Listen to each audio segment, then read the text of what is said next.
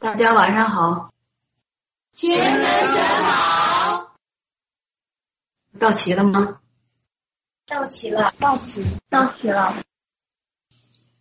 今天我们有个特殊的话题，对于每一个人来说，人需要认识的、需要经历的、需要了解的，无非就是两大项。哪两大项呢？第一项就是个人生命进入的这一部分，第二项就是关于认识神的这一部分。今天给你们出个选择题，让你们选一下。你们是喜欢听关于个人生命经历方面的话题呢，还是喜欢听关于认识神自己的话题呢？为啥让你们这样选择呢？因为今天。关于认识神的话题，我打算跟你们交通一些新鲜事儿。但是不管怎么样，还是首先让你们选择一下我刚刚说的那两项。认识神好吗？我们也觉得交通认识神这方面会好一些。这段时间我们所交通的关于认识神这方面的话题，你们觉得能够得上吗？就是神交通第一篇的时候，当时我们够不上。后来神交通了后面的几篇，我们再回去看第一篇的时候，在神摆设的环境当中，弟兄姊妹也注重往这方面去经历了。嗯，准确的说，大部分的人是够不上。我说这话你们可能不服气，为什么这样说呢？因为当你们听我说这些话的时候，不管我的说话方式是什么，用词是什么。你们听这些话，在道理上，在字面上，你们都能知道说的是什么。但是对于你们来说，一个很严重的问题就是你们不明白我为什么要说这些内容，要说这些话题，这是问题的关键所在。所以你们听完这些内容之后，虽然你们对神的了解、对神作为的了解是增加了一些内容，内容丰富了。但是为什么你们还感觉认识神吃力呢？这就是原因所在，就是大部分人听完之后啊，不明白为什么要讲这些内容，不明白这些内容与认识神有什么关系，是不是？嗯，人之所以不能明白这些内容与认识神的关系是什么，这涉及到什么？你们考没考虑过？可能你们都没考虑过，你们不明白这些的原因，就是因为你们的生命经历太浅，生命经历太浅。人对神话的认识，对神话的经历，如果只停留在一个很粗浅的程度上，那对神的认识大部分也都是渺茫的，都是大框道理，都是理论。从理论上看或者听是合乎逻辑，也合乎道理，但是大部分人嘴里所说的对神的认识都是空洞的。因为什么说是空洞的呢？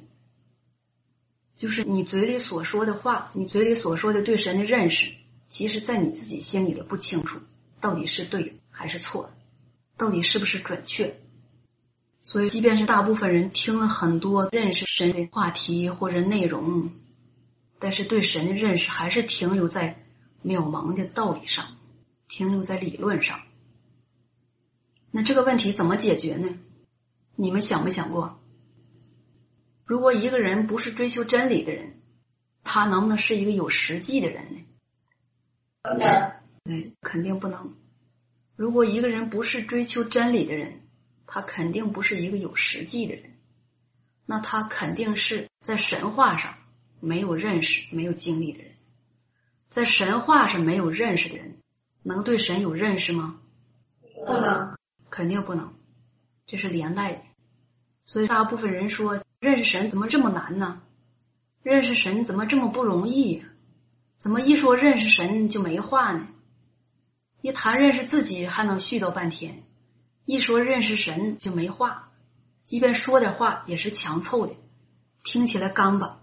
自己听着都觉得别扭，根源就在这儿。如果你觉得认识神太难，认识神对你来说很吃力，你没有任何话题，拿不出实际的东西来交通、供应别人、供应自己，那证明你这个人就不是一个在神话上有经历的人。神的话是什么？神的话是不是神的所有琐事的发表啊？是你在神话上没有经历，那你在神的所有琐事上能有任何的认识吗？不能。肯定不能，是吧？所以说这些都是连带的。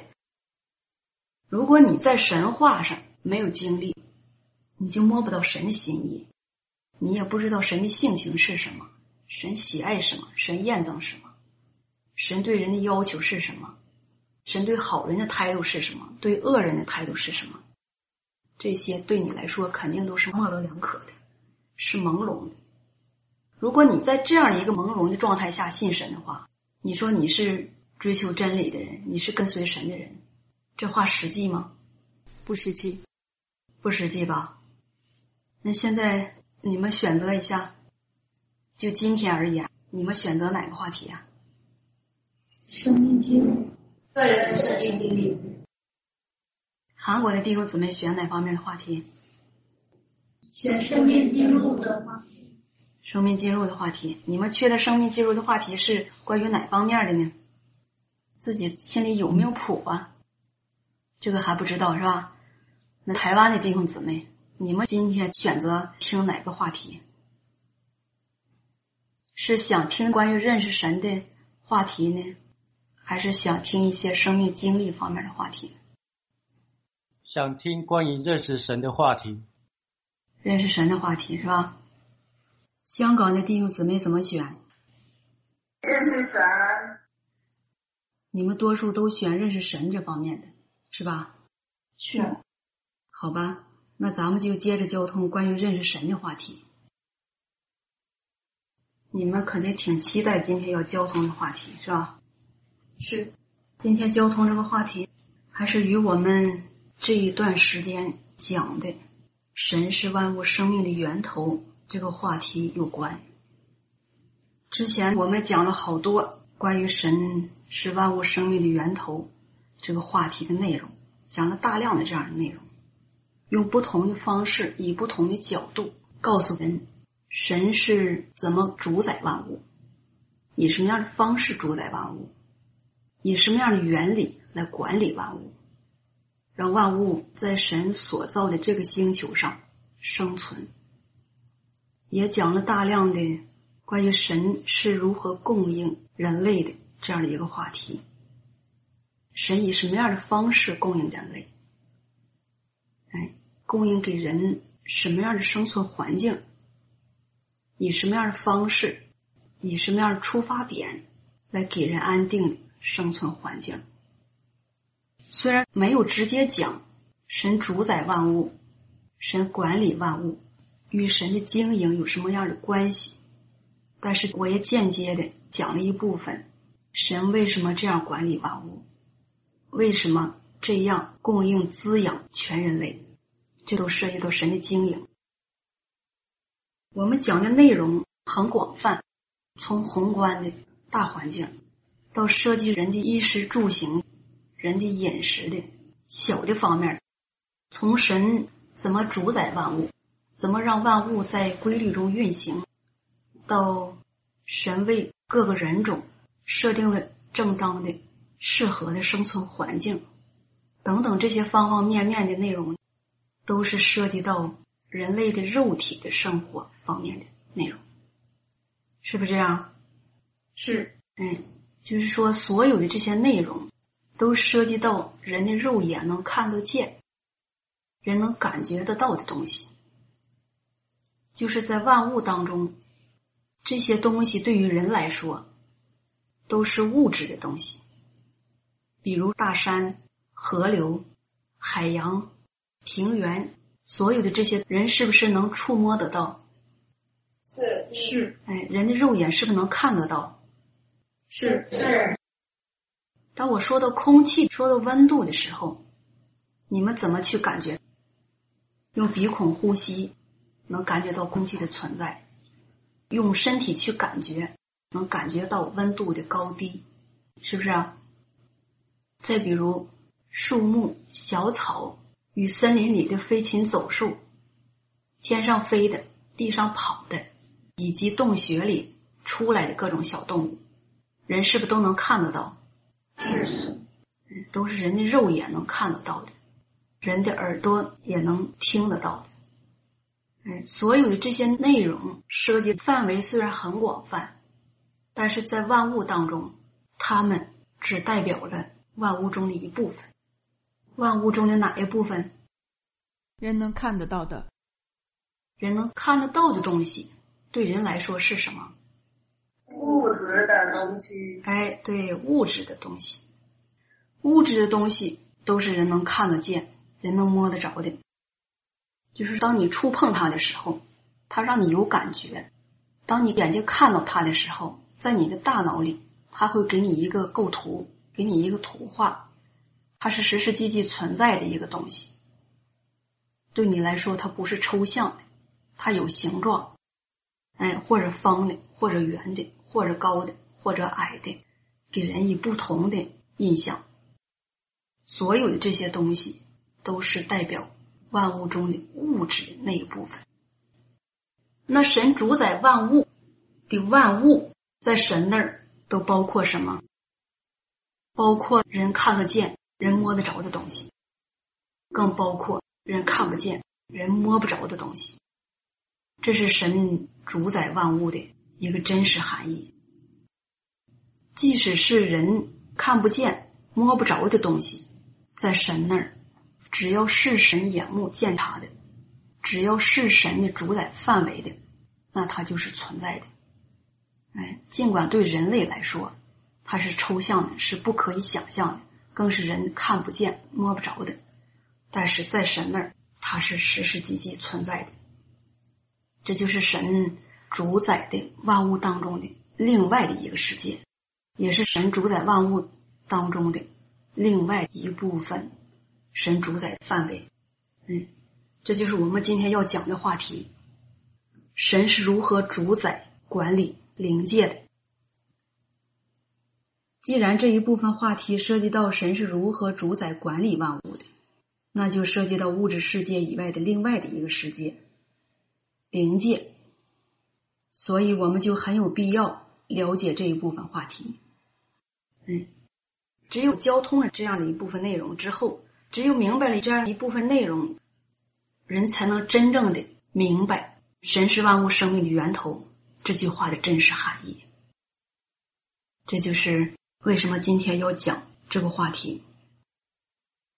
讲这个话题的目的，就是为了完全神主宰万物、神管理万物这个主题，明白了吧？明白。或许当你们听到这个话题的时候，你们觉得不可思议，或是觉得很陌生，但是不管你们有什么样的感觉，既然灵界是神主宰万物中的一部分，那这个话题就有必要让你们了解一些。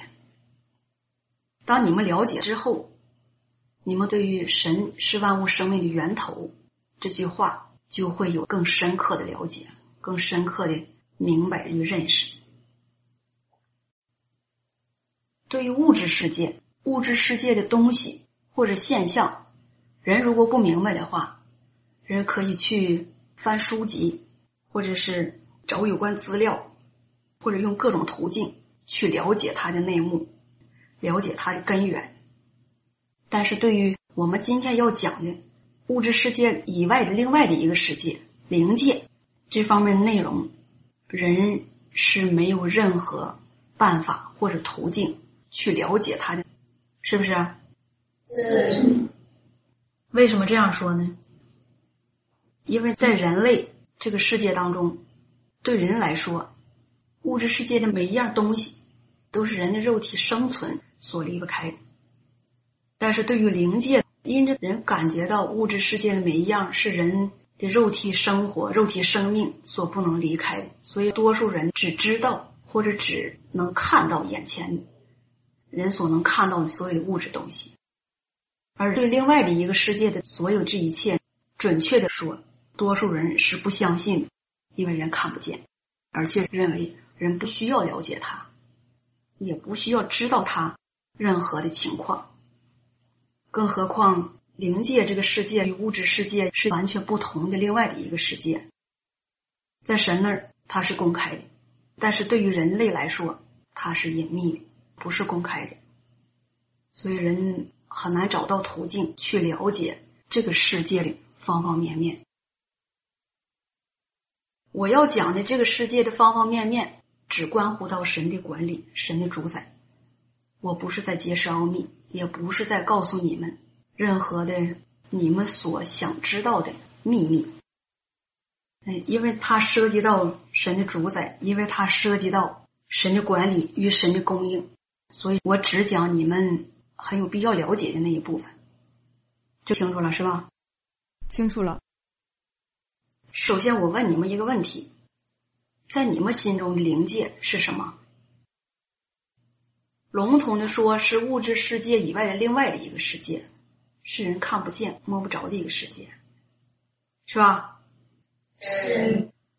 但是在你们的想象中，灵界应该是一个什么样的世界呢？你们说说你们的想象，你们的观点。因为我们想象不到，所以都不想。因为你们想象不到，所以不想。但是当你们听到一些传说的时候，你们还是在想，而且你们是控制不住的在想，是不是？对。嗯，我为啥这么说呢？好多人儿时都发生过这样一些事儿，都给他讲个很可怕的故事，讲一些鬼啦、魂儿啦的故事，他就怕的要命。为什么怕呢？他就想象那些东西虽然看不到，但是就感觉在房子周围，或者是在隐秘处，或者在黑暗的地方，到处都是。而且他吓得自己都不敢睡觉，不敢一个人在屋里待着，也不敢一个人独自上院里去，尤其到晚上，是吧？那就是你们想象的灵界。你为什么害怕？你不是不想，你是想过了，你不知道那是不是，是吧？每个人其实都想过。我们就先讲灵界吧。什么是灵界？我们做一个简单扼要的说明吧。灵界是有别于物质世界的一个重要的地方。为什么说它是重要的呢？咱们下面来细说。哎，灵界的存在与人类的这个物质世界有着千丝万缕的联系。它在神所主宰的万物中担任着。人类生死轮回的重要角色，这就是它的作用。哎，这就是它存在的一个重要性。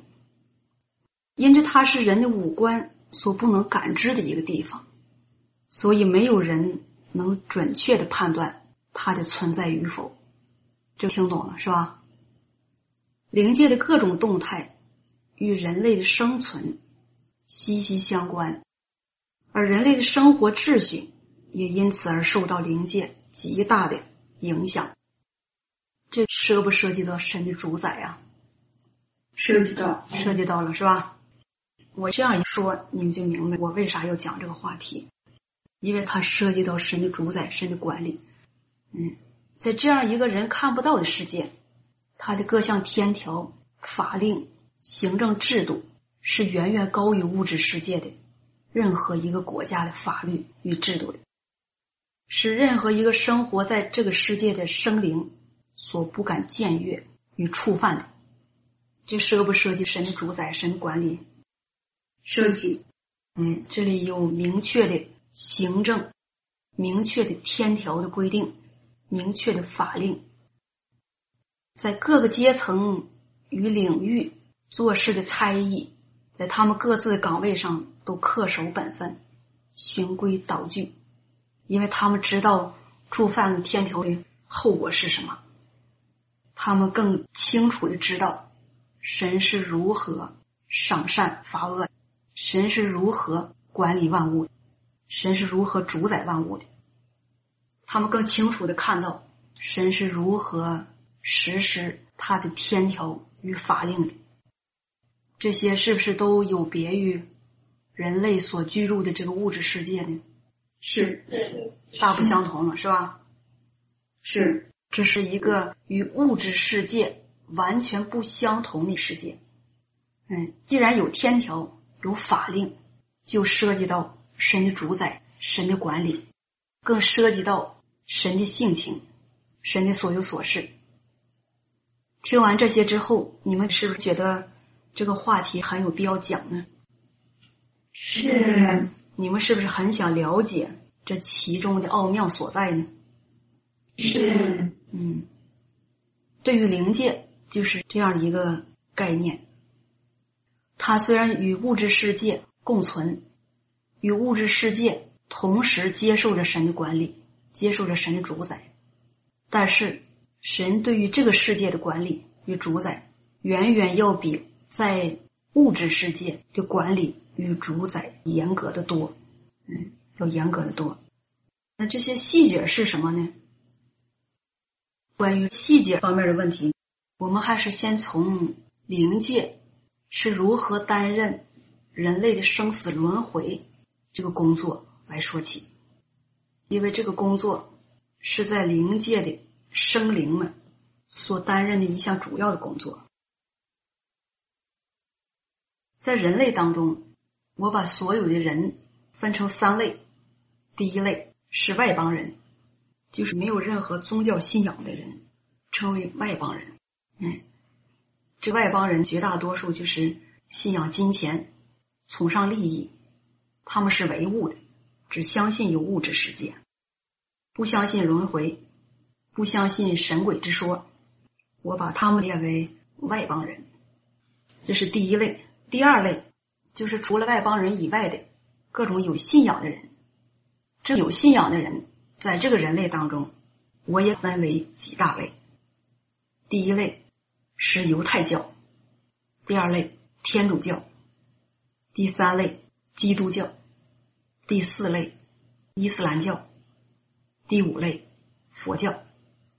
这五大类，这是各种有信仰的人，是吧？是。第三类是信神之人这一类，第三类就涉及到你们了。信神的这一类人，就是现在跟随神的这些人。这些人划分为两种，一种是神的选民，一种是效力者，这两种。好了，这几个大的类别划分清楚了。那现在这个人类的种类，人类的各个档次，在你们心里有没有一个划分？有了吧？有了。首先是外邦人，是吧？是外邦人，我说了什么是外邦人是吧？那信老天爷的算不算？好多外邦人就只信天老爷，信刮风下雨、打雷等等，这些都是天老爷做的。种地收成靠天老爷，但一说信神，他不干了。这叫有信仰吗？外邦人中包括这一类人。明白了吧？你们可别弄错范围。第二类呢，有信仰的人。嗯，第三类呢，今天跟随神的人。嗯，为什么把人类划分为这几个类别呢？明不明白？因为有不同的归宿，不同的结局，这是一方面。因为这各种人种、各种人类呀，回到灵界都有不同的去处。嗯，它有不同的生死轮回的规律，明白了吧？明白。这就是为什么把人类划分为这几个大的类别的原因。我们先从外邦人的生死轮回开始讲，听清楚了吧？清楚了。一个人死了以后，他被灵界的一个差役领走，领走的是什么？不是肉体，而是灵魂。这个灵魂被领走之后，他就来到一个地方。这个地方在灵界，是灵界的一个机构，是专门接待那些刚刚过世的人的灵魂的一个地方。对于任何一个人死后来到的第一个地方，对这个灵魂来说是陌生的。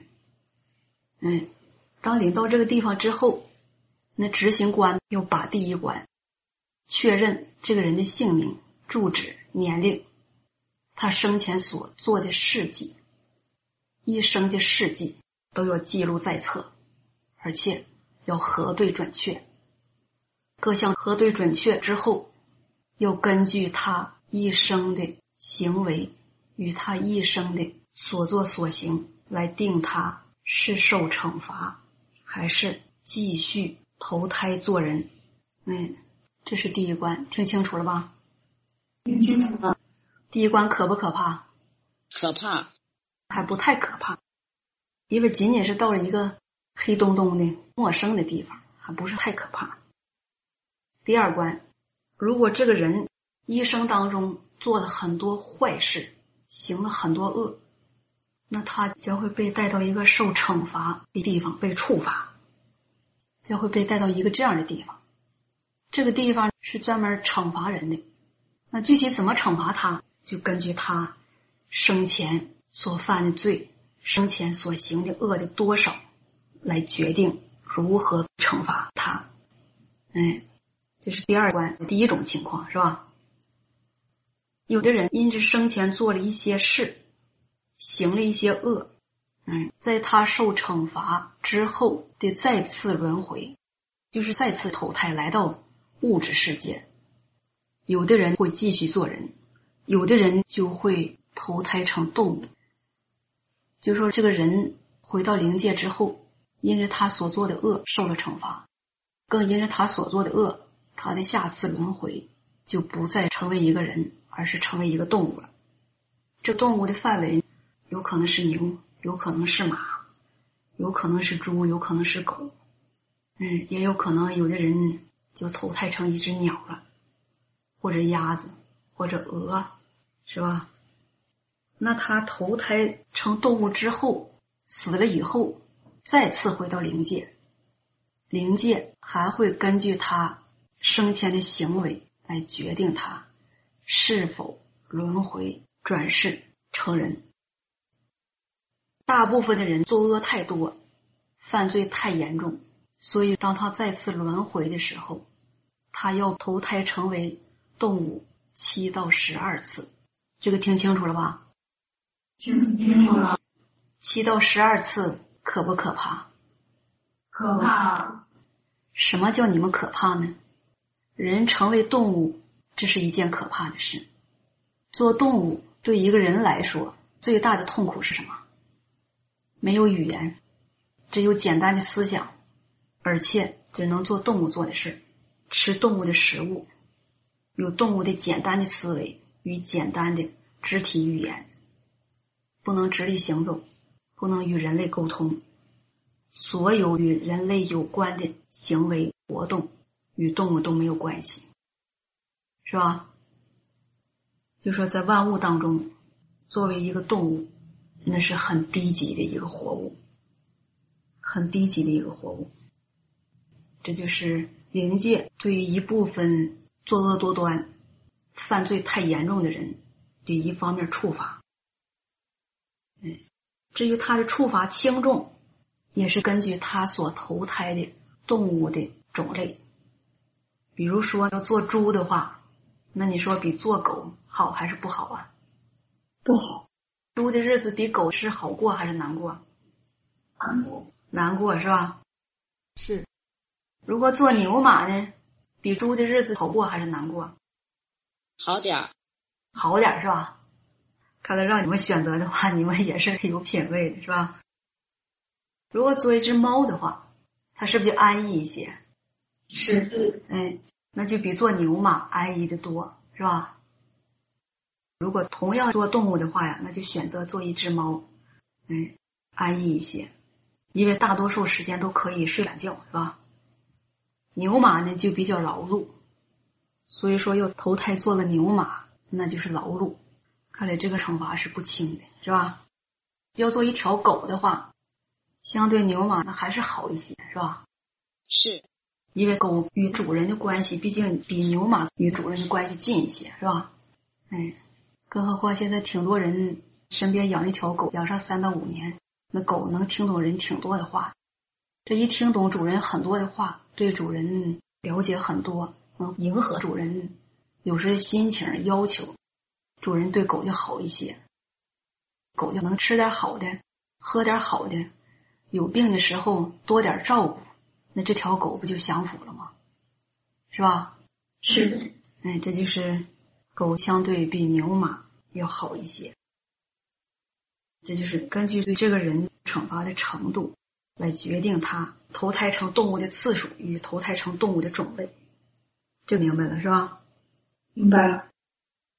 七到十二次之后，这人受惩罚的次数已满，再次回到灵界，他就会被归到一个地方。这个地方的各种灵魂都已经接受过惩罚，哎。都是准备再次轮回投胎成人的一个种类。这个地方把各个灵魂也划分成类别，根据他要去什么样的家庭，他投胎成人之后，他所要扮演的角色是什么等等来划分。比如，有的人来到这个世界上将要做一个歌手，那就把他放在一个这样的类别人堆里。有的人来到世界上，即将成为一个商人，那就把这个人列在商人堆里。如果这个人成为人的时候，即将成为一个搞科研的人，那就把这个人放在搞科研的这一堆人里。将他们分门别类之后，按照不同的时期，按照定好的日期，将他们一个一个的发送出去。哎，就像现在人发电子邮件一样。这就完成了一个轮回的过程，这很有戏剧性，是吧？嗯，从一个人来到灵界那一天开始，一直到他受完惩罚，或者多次与动物互相轮回之后，再次准备轮回做人，这样一个过程，这是一个完整的过程了。对于有一些受完惩罚。不是与动物相互投胎的这样的一部分人，他们是不是很快就被送到物质世界做人了呢？或者说，他们多久才能来到人间呢？这个频率是怎么样的呢？这个频率啊，也有时间限制，在灵界做每一样事儿都有一个准确的时间的限制，有一个准确的时间的规定。这个规定用一个数字来说明，你们就明白了。短时间内投胎的人，这死了之后，那儿就已经准备好让他投胎，再次做人。短的时间是从三天开始，有的人就是三个月，有的人是三年，有的人是三十年，有的人是三百年。那这个时间的规定有什么讲究说道呢？就是根据这个灵魂。来到这个物质世界、人类世界，对他的需要，就是根据他在这个世界所要扮演的一个角色。普通的人呢，因急需这样的普通的人，大多数的人就很快三天以后就又被派出去了，派到另外一个与自己生前完全不同的家庭中去了。但是有一些在这个世界上扮演特殊角色的人，所谓特殊。那就是在这个人类中间，对这样的一个人的需求量不是很大，不需要太多的这样的人来扮演这样的角色，那也可能就是三百年，就是这个灵魂三百年才来一次，有的甚至能达到三千年才来一次。为什么这样呢？那就是在这个三百年或者三千年期间，这个角色。在人类世界中不需要，所以就把它扣在灵界的一个地方。比如说孔子这样的一个人，对中国传统文化是一个有着深远影响的人物，是吧？是，嗯，是不是每一个人都知道？知道。他的到来，对于当时那个时代的人的文化、知识、传统，还有对人思想有着深远的影响。但是这样的人不是在每一个时代都需要，所以他就必须在灵界待着，待够三百年或者待够三千年才能轮回一次。明白了吧？明白了。哎，嗯，不需要这样的人，他就老得闲着，因为他的角色很少，他要做的事儿很少，所以他必须大部分时间都被扣押在一个地方闲着。嗯，在需要他的时候，随时把他发出去，派出去。这就是灵界对于大多数人的轮回频率做的时间上的规定，这明白了吧？明白。对于一些特殊的人，对于平凡的人，在灵界，对于他们轮回的处理，都有合适的规定，都有准确的做法。而这些规定、这些做法，都是从神那儿来的，哎，都是从神那儿下达的，不是任何一个差役或者任何一个灵界的生灵所能决定的、所能左右的，明白了吧？明白了。对于任何一个灵魂，他的轮回，他所扮演的角色是什么？就是他今生所扮演的角色是什么？生在什么样的家庭？他这一生是什么样的？与他的前世有着密不可分的关系。就是各种人来了呀，他担任的角色不一样，担任的任务也不一样。哪些任务呢？有一些人是来还债的，上一辈子欠人太多，还债的；而有一些人呢，他是来讨债的，他上一辈子被人坑走太多的东西，太多的钱，所以到灵界之后呢，灵界会给他一个公道，让他今生来讨债。有的人呢是来报恩的，上一辈子就是前生受人恩惠。这一生，他得到了一个很好的机会，再次轮回，然后投胎来报恩。而有的人呢，他今生的轮回是为了索命，索谁的命呢？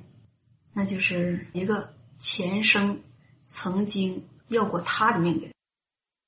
嗯，总之，每一个人的今生都与前世有着很大的关系。有着密不可分的关系，也可以说每一个人的今生受着前世的极大影响。比如说，在生前，张三骗了李四很多钱，那张三是不是欠了李四的债了？是，张三欠李四的债了。李四是不是理所应当来向张三讨债呢？是。哎，那在他俩死后。他俩就有一笔账可算。当再次轮回的时候，张三投胎了，做人了。李四怎么讨他的债呢？这是其中一种方式啊。李四来做张三的儿子来讨债。张三作为李四的父亲，这是这一生今生的事儿。作为李四的父亲，张三挣了很多钱，然后李四作为张三的儿子。他就来挥霍张三的钱，就说张三呢，不管挣多少钱，他的儿子都帮他挥霍，他总也挣不够。他的儿子呢，也不知道怎么回事总是用不同的方式，用不同的手段来胡花他的钱。张三就纳闷了，这咋回事啊？我生这个儿子怎么就是丧门星呢？人家那个儿子咋都那么好呢？我这个儿子为啥也没有志气，也不学本事，也挣不来一分钱，还老得我养着？我养就养着嘛，为啥给他多少钱都不够花呢？为啥不务正业呢？为啥游手好闲，吃喝嫖赌啥都干呢？这是咋回事啊？琢磨琢磨，是不是上辈子欠他的呀？哎呀，也可能是上辈子欠的，还吧，这不还清不算完呐。也可能都有一天，李四真的讨完他的债了。哎，突然有一天到四十岁或五十岁的时候，他突然醒悟了。哎呀，我这前半生啥好事都没干呢，我爹挣点钱都让我挥霍完了，我应该好好做人呢，重新立志，做一个务正业的人，好好过日子，可别再让我爹伤心了。他为什么有这样的想法？为什么突然变好了呢？这是不是有原因呢？是。这个原因在哪儿啊？债还完了，还完债了，还完债了。这前面有故事是吧？这故事呢，发生在很早很早以前，发生在他俩的前生，所以前生的故事一直带到今世，这谁也怨不得谁了，是吧？张三怎么教育他儿子，他儿子也不听呢，就是不务正业。但是到还完债那一天呢，不用他教育，他自然就明白了。这是一个简单的例子，是吧？这样例子多不多呀？我，对，我这例子告诉人一个什么样的讯息呢？让人做好人，不要作恶太多。人可别作恶呀，是吧？别作恶，作恶有报应。你看这外邦人怎么样？他做的恶遭到报应了吧？那报应是随便来的吗？都是有背景的，都是有原因的。你以为你？骗完人的钱就没事了？你以为你骗了人钱得了人的钱，你就不用承担后果了？这是不可能的，是吧？这是有后果的。就是说每一个人，无论是什么样的人，信不信有神，人都要对自己的行为负责，都要承担自己的行为所带来的后果，是吧？对于一个这样的简单的例子。张三受到了惩罚，李四呢讨到了债，这是不是公平的呀？是，哎，这是公平的。做这样的事儿，有了这样一个结果，是不是与灵界的管理分不开呢？是，嗯，这是与灵界的管理分不开的。即便是外邦人、不信神的人，他也在这样的天条与法定下生存，任何人都摆脱不了。嗯，任何人都回避不了这样一个现实。那些没有信仰的人，他们常常认为，凡是人能看得见的，那就是存在的；凡是看不见的、离人很遥远的东西，就是不存在的。他们宁可相信没有生死轮回、没有受惩罚这一说，所以他们就肆无忌惮的作恶、犯罪，然后受惩罚。或者与动物互相轮回，这外邦人的各种人呢，大多数都是陷在这样一个恶劣的劣性的循环中。为什么？因为他们不知道灵界对于任何一个生灵都有着严格的管理。不管你相不相信这个事实是存在的，因为在神的眼目鉴察的范围之下，没有一人一物。能逃脱出这样一个范围，没有一人一物能逃脱出天条，逃脱出神的法令的规定与范围。所以说，这一个简单的例子，告诉每一个人，无论你信不信神，犯罪作恶是不行的，是有后果的，是吧？对于一个只是骗了人钱财的人，受到了这样的惩罚。这样的惩罚合不合理啊？合理。这样的惩罚是合理的。这样一种人司空见惯的行为，都受到了灵界的制裁，受到了神的法令、神的天条的规定的制裁。所以那些奸淫掳掠、坑蒙拐骗、偷盗抢劫与杀人放火等等严重的犯罪作恶行为。是不是就更能受到惩罚了呢？是是，哎，就更能受到各种不同程度的惩罚。这不同程度的惩罚包括哪些呢？有的是用时间来制定他受惩罚的程度，有的用不同惩罚的方式来制定他受惩罚的程度，还有的就是用他投胎轮回的。去处来制定他受惩罚的程度，明白了吧？明白。哎，有些人嘴不好，嘴不好指啥说的？这个知道吧？哎，常常骂人，语言恶毒，带有咒诅性质。语言恶毒代表什么？代表这个人心理恶毒，带有咒诅性质的恶毒的语言，常常从这样的人嘴里出来，而且因为他恶毒的语言带来了很严重的后果。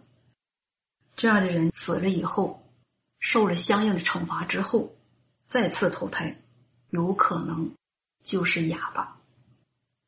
有的人在世的时候精心算计，常常占别人的便宜，哎，小算盘打的特别精致，做了很多坑人的事儿。再次投胎的时候，也可能就是一个傻子，爱吃。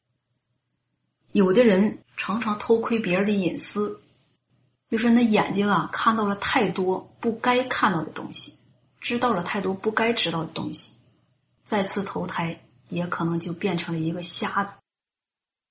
有的人在世的时候腿脚灵活，经常打架斗殴，做了很多恶事。那再次投胎的时候呢，也可能就变成了残疾人，瘸腿啦，或者是少胳膊啦，或者是驼背啦，或者歪脖子啦，或者走道踮脚啦，一条腿长一条腿短了，是吧？这是根据他生前所做的恶的程度而受到的不同的惩罚。你们说斜眼怎么回事啊？斜眼的人多不多呀？现在看也不算少，是吧？有些斜眼的人就是上辈子用眼睛太多，做了太多坏事儿这辈子一来就斜了，严重的就成了瞎子。你说那斜眼的人看起来好不好看呢？不好看。影不影响美观呢？影响，影响吧。瞅这人脸盘挺好，长得白白净净，大眼睛双眼皮儿。可惜有一只眼睛斜，这看起来怎么样了？是不是完全影响了这个人的气质了？是。哎，就影响了。这些影响，这人一辈子活着怎么样啊？与别人一见面。琢磨琢磨，哎呀，我这眼睛斜呀，得少瞅人，别让人家看我眼睛，得低着头说话，不能正视人。这眼睛一斜，影响看东西了，也影响与人正面对视了。这是不是就省眼睛了？是，这一省眼睛，是不是就把上一辈子用的多余的那一部分找回来了？找回来了，是吧？是，哎，这样到下一辈子，他就不敢再做同样的事了。这就是报应。有的人在生前人缘不错，给周围的人、亲人啊、朋友啊、同事啊，或者是与他有关的人，做了好多好事儿帮助别人啊、施舍呀、照顾别人啊，或者是接济别人啊。给别人留下很好的念想，这样的人回到灵界，受不受什么惩罚呀？不受，哎，就不受什么惩罚了。不受啥惩罚？对于一个外邦人来说，这样的人就算很好的人了。他不相信有神，只相信天老爷，只相信啥呢？举头三尺有神灵。哎呦，香港人对这事儿特别清楚，是吧？几头三尺有神灵，他只相信这个信条，结果怎么样呢？哎，避免他少做了很多坏事。这个人心地善良，乐善好施，最后回到灵界之后，灵界对他有一个很好的处理。很快，这个人就再次轮回了，再次投胎了，来到一个什么样的家庭呢？这个家庭虽然不富裕，但是生活平安，家人和睦，过着。平平安安、快快乐乐的日子，一家人其乐融融的，生活不错。嗯，到了他成年的时候，他的下半生儿女兴旺，家丁兴旺，儿女出息成才，他家的家运运势不错。这样一个结果也是与他的前生有着很大的关系。就是说，人呢死了以后再次投胎去哪儿？是男是女，他的使命是什么？哎，他这一生要经历哪些事儿？要受哪些挫折？要享多少的福？要遇到哪些人？要碰到哪些事儿？这是任何一个人都无法预测的，也是任何一个人都无法回避的、无法躲开的。也就是说，当你这一生定了之后，你这一生要发生什么事儿，你无论怎么躲避，你无论用什么样的方式去躲避，你都不可能违背神在灵界为你制定这一生的轨迹。因为当你投胎的时候，你一生的命运都已经定好了，明白了吧？明白。或者好，或者不好，每一个人。都应该去面对，都应该去往前走。这是任何一个活在这个世界当中的人都不能逃避的问题，而且也是一个最现实的问题。这明白了是吧？明白。这些明白之后，你们看见什么了？看没看见神对于外邦人的生死轮回？都是有着很精密、很严格的把关的。是。哎，首先，神在灵界制定了各项的天条、法令、制度，颁布这些天条、法令、制度之后，灵界的各种职位上的生灵都在严格的按照神所规定的去执行，没有一个人敢违背。所以在人类世界。人类的生死轮回，或者是与动物，或者是与人类互相的轮回，都是很有规律，嗯，都是很有规律。因为这个规律是从神那儿来的，所以没有任何一个人敢打破，也没有任何一个人能打破这样的规律。因着神这样的主宰，因为有了这样的规律，人看到的这个物质世界才是。井然有序，有条不紊。有了神这样的主宰，人类才能与人类根本看不见的这样的另外的一个世界和平共处，和睦的生活在一起。这些都是与神的主宰分不开的。就看到了吧？如果一个灵魂，他的肉体生命死了之后，灵魂还活着。那这个灵魂如果没有管理的话，会怎么样呢？他会到处游走，他会到处乱闯，甚至会危害到人类世界中的生物。这个危害不仅仅是对人类的，也可能危害到植物，也可能会危害到动物。但是首当其冲的是人类。嗯，首当其冲的是人类。如果发生了这样的事儿，这样一个灵魂没受到管理，他真的危害到人类了，真的做了一些恶事，这样的灵魂在灵界也有正当的处理。如果严重的话，哎，这个灵魂就即将不存在，被灭掉。如果可能的话，就将它归置到一个地方。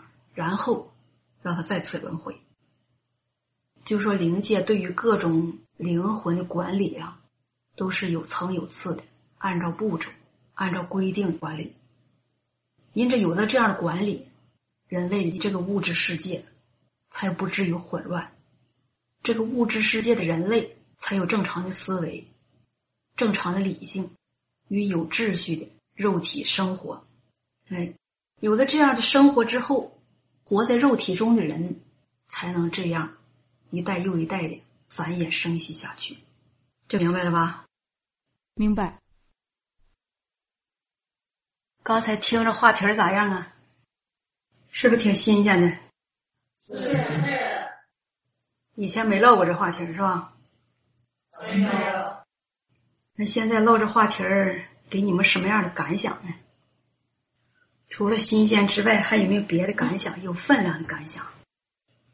觉得要规规矩矩做人，你看到神大而可畏，就觉得对神更加有敬畏的心。以后在临到事情的时候，更应该小心谨慎，说话行事规规矩矩。为什么这样做呢？刚刚听完神的交通，神怎样对待各类人的结局？一方面就觉得神的性情是不可触犯的，自己对神要有敬畏的心；一方面也知道了神喜欢什么人，神不喜欢什么人，所以就觉得要做神所喜欢的人。嗯，看不看到在这里神做事很有原则呢？看到。嗯，神的原则是什么呀？他人的所所为必定的结局。哎。这是咱们刚刚讲的外邦人的各种结局。那对于外邦人，神的做事原则，出不出神赏善罚恶这样一个原则呢？出不出这个范围呀？没有，没出这个范围。那你看神做事是不是有原则呀？是。外邦人其实他们不信神，他们不顺服神的摆布，也不知道神的主宰，更不承认神。哎，更严重的，他骂神、咒诅神，他们对信神的人的态度是仇视。哎，就这些人对待神有这样的态度，神对他们的管理仍然是不出神的原则，按着神的原则，按着神的性情，这样有秩序的管理着他们。神把他们的仇视看成什么？看成无知，所以让这一部分人。就是外邦人中的很大一部分人，都曾经与动物互相轮回。那你说，在神眼中，这外邦人是什么人？畜生。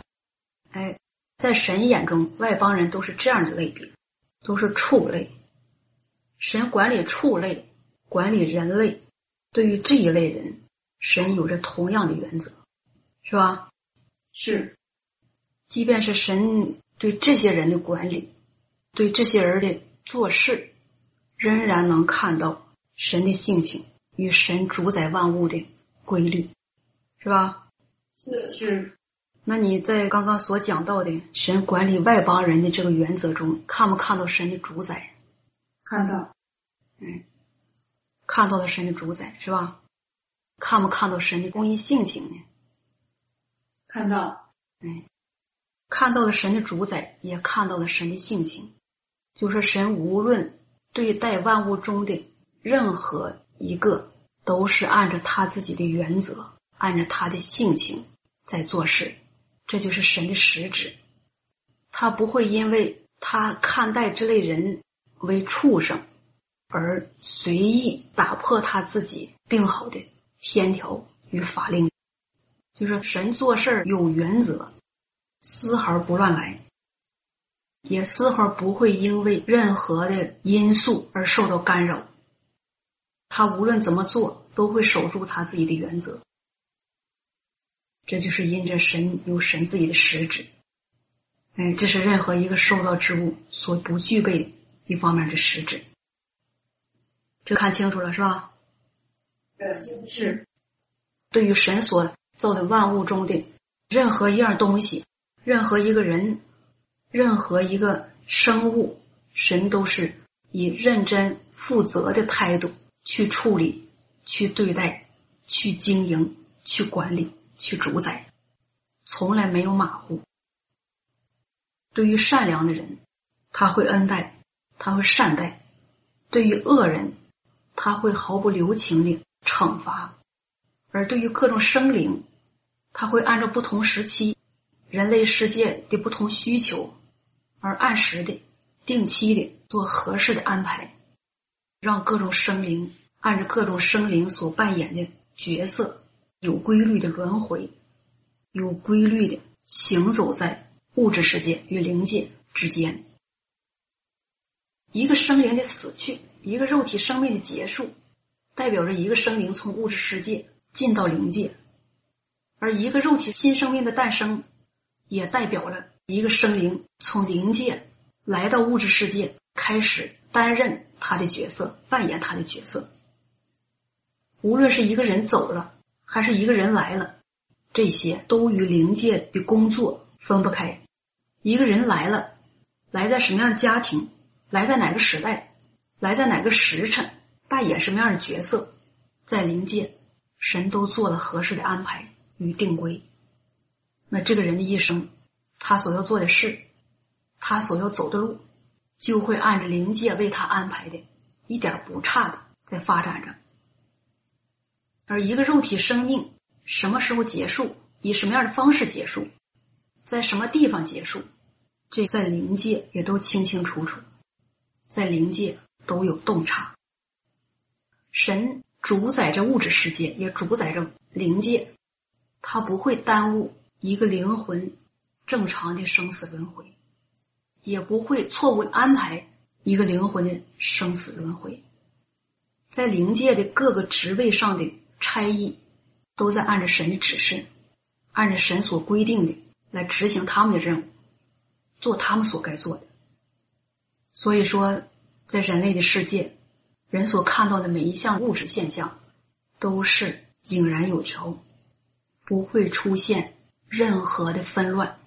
嗯，所有的这一切都是因着神对万物有规律的主宰，也是因着神的权柄在主宰着这一切。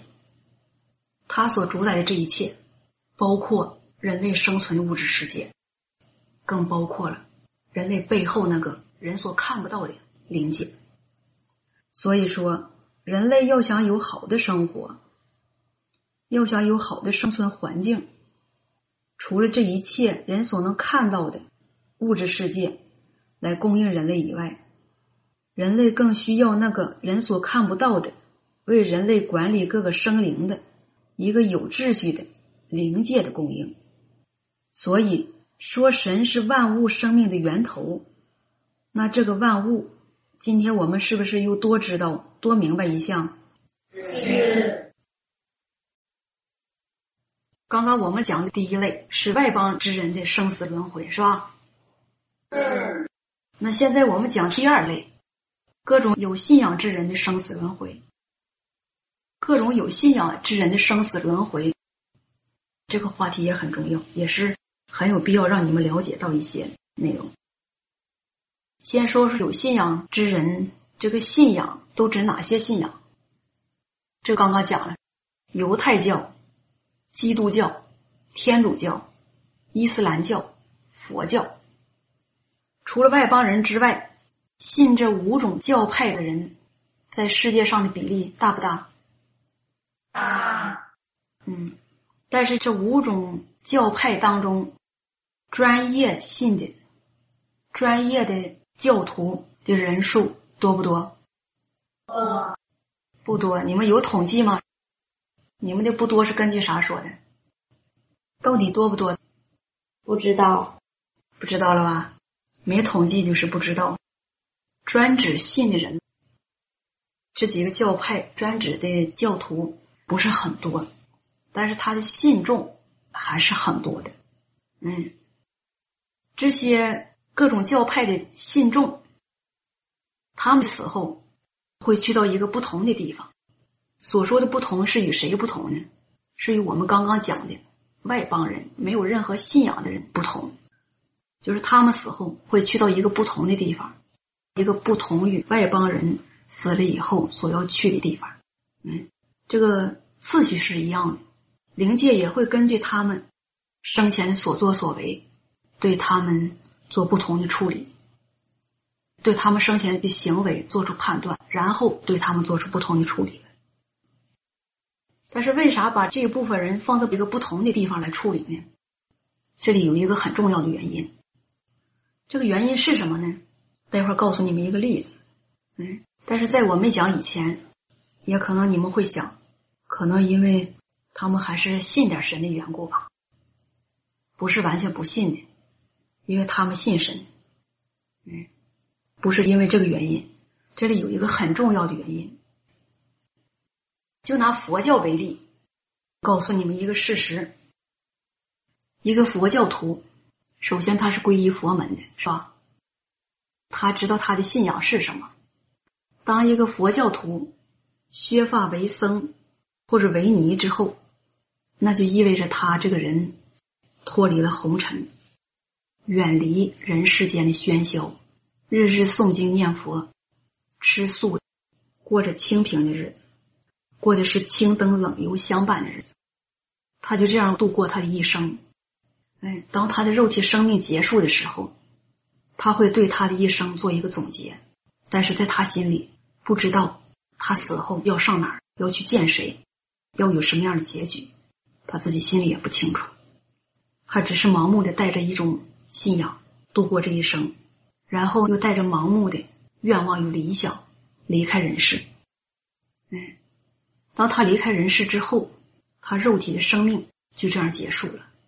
他肉体生命结束之后，他会回到灵界他原来的地方。他这个人是否能继续他的修行，那就根据他生前的行为，根据他生前的修行。如果他这一生没有任何劣迹的话，他将被很快送回到人间，第二次轮回。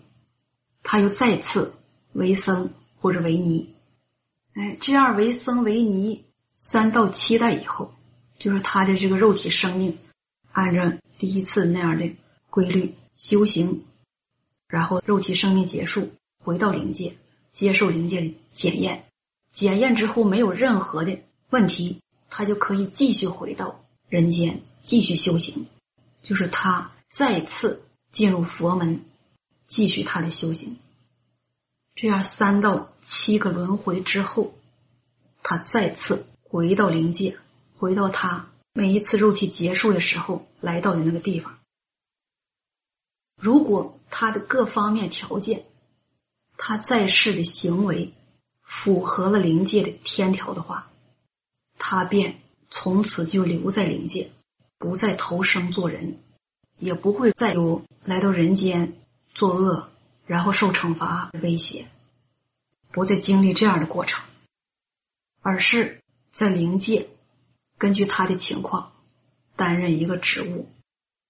他担任职务这事儿，就是佛教的人所说的修成正果，明白了吧？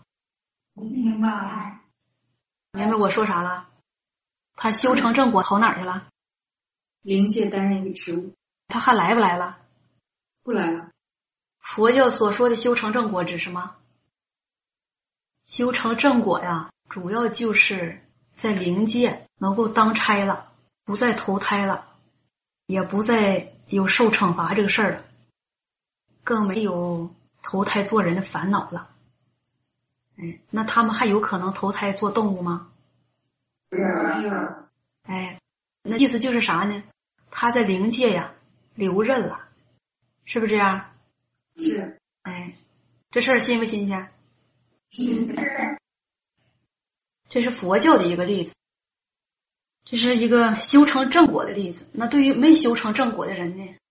当他回到灵界之后，哎，经过灵界有关差役的检验核实，这个人在世的时候没有好好修行。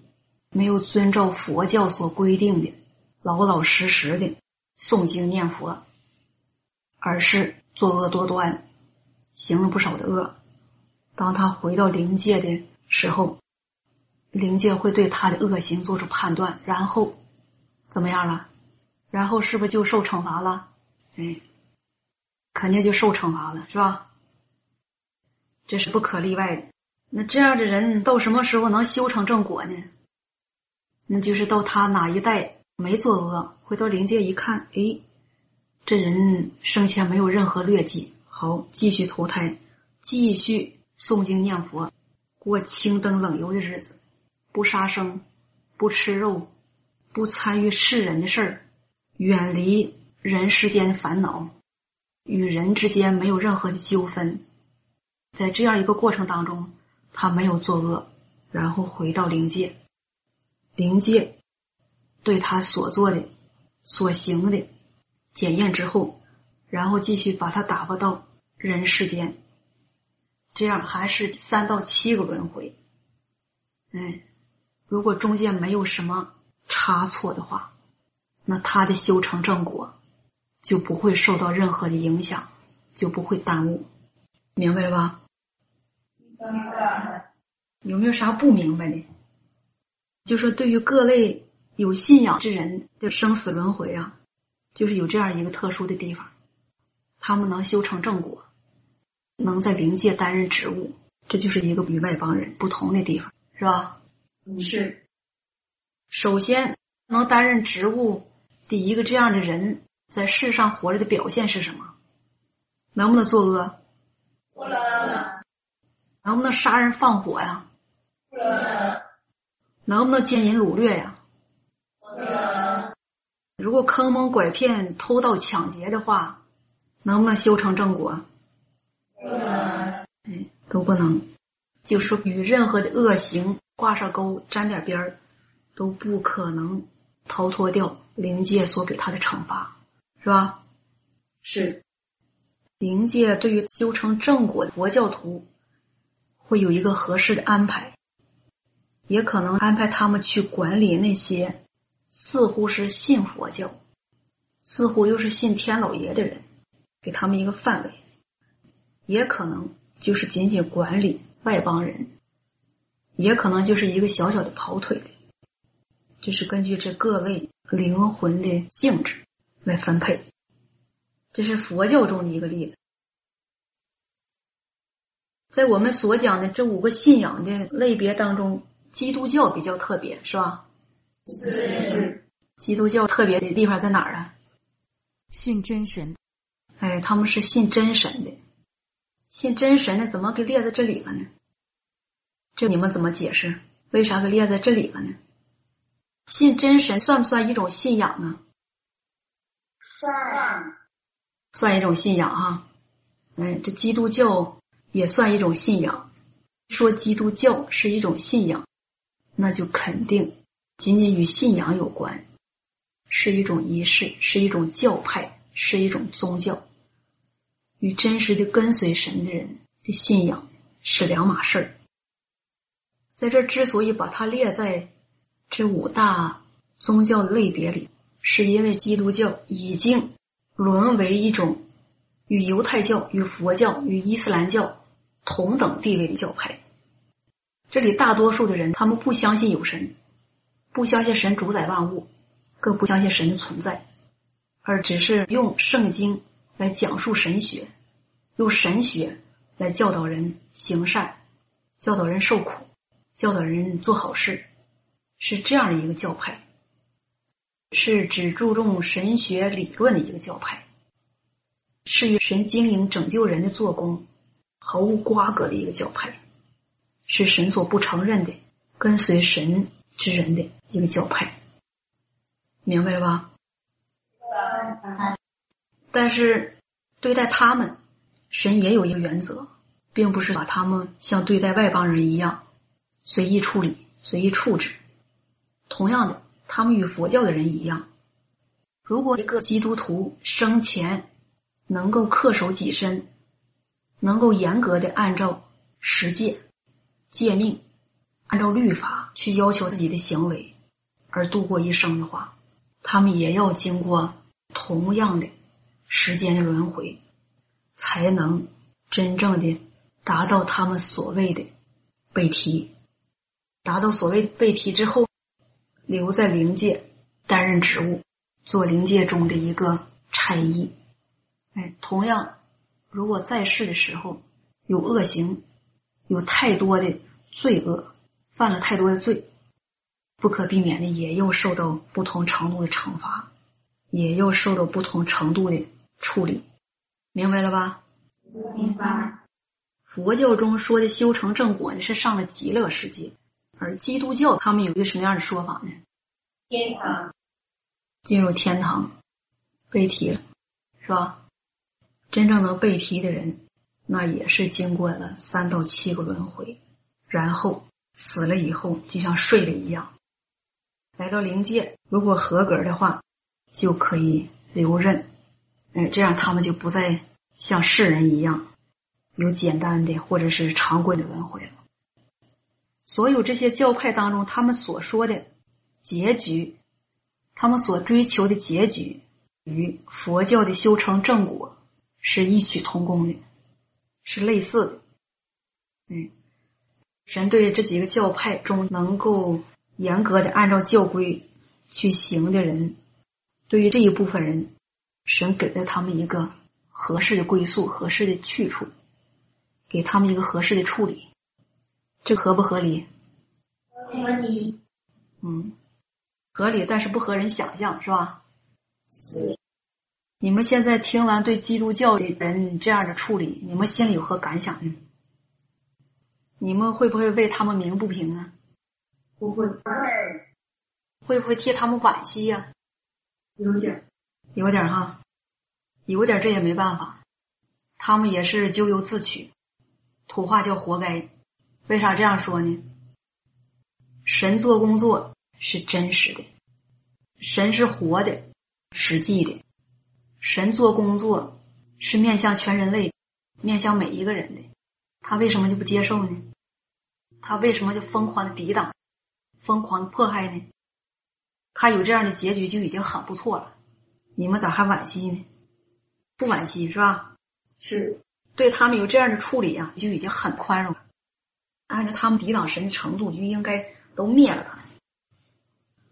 但是神并没有这么做，只是把他当成一个普普通通的教派来处理。这明白了吧？明白。那别的教派还用细说吗？不用。因为所有这些教派呀。他们的宗旨都是什么呢？行善不作恶，是吧？是。哎，多受苦，别作恶，说好话，行善事儿，别骂人，别论断人，远离是非，哎，做好事，做好人。大多数的教义都是这样的。所以说，这些有信仰的人，在各个宗派里的人，各个教派里的人。如果他们能严格的按照教规做，他们在世的时间不会有太大的错误，不会有太大的罪恶。经过三到七代的轮回，差不多这些教派中能够严格守住教规的这些人，就都可以在灵界留任。那这样的人多不多呀？多。根据啥时候不多呢？好人不多，人做好事不容易，是吧？哎，人能守住清规戒律都不容易。你说就佛教一个不让你吃肉，你能不守住？守不住，守不住吧？让你成天穿着那个灰袍在佛堂里诵经念佛，能守住？也守不住，嗯，不容易守住。基督教里有十戒。戒命是吧？戒命律法那些容不容易守住？不容易，不容易守住吧？就一个不骂人这事儿，人就守不住，是不是？忍不住就骂了，骂完之后收不回去了，怎么办呢？晚上认罪吧。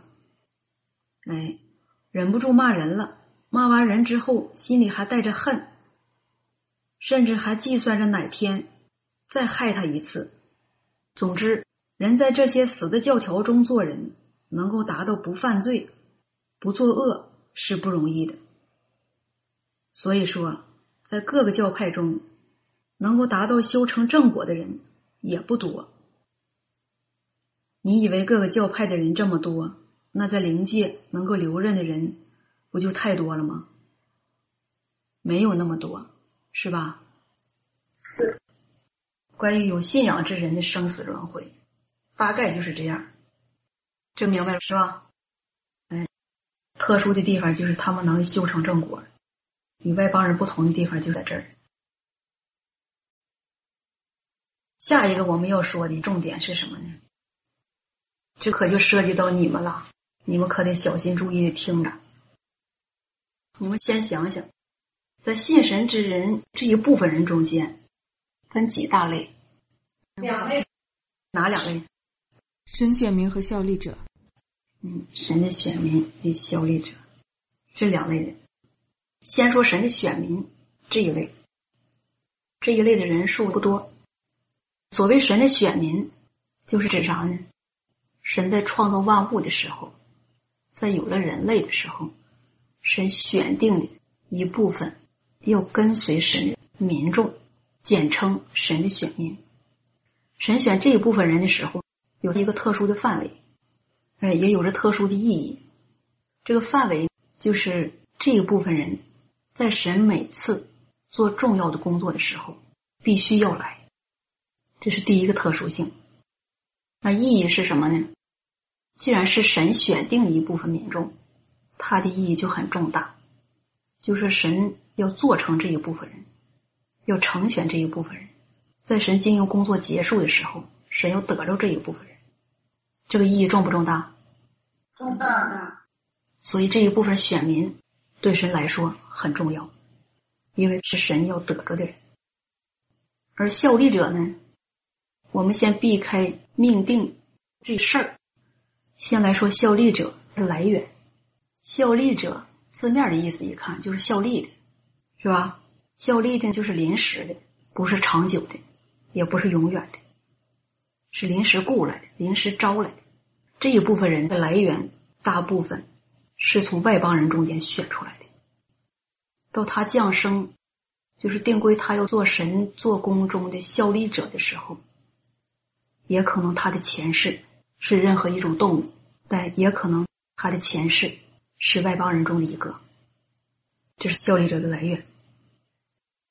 我们再说神的选民，神的选民死后也要去到一个地方，这个地方与外邦人还有各种有信仰的人要去的地方是完全不同的，是一个有天使、有神的使者陪伴的地方，是一个神亲自管理的地方。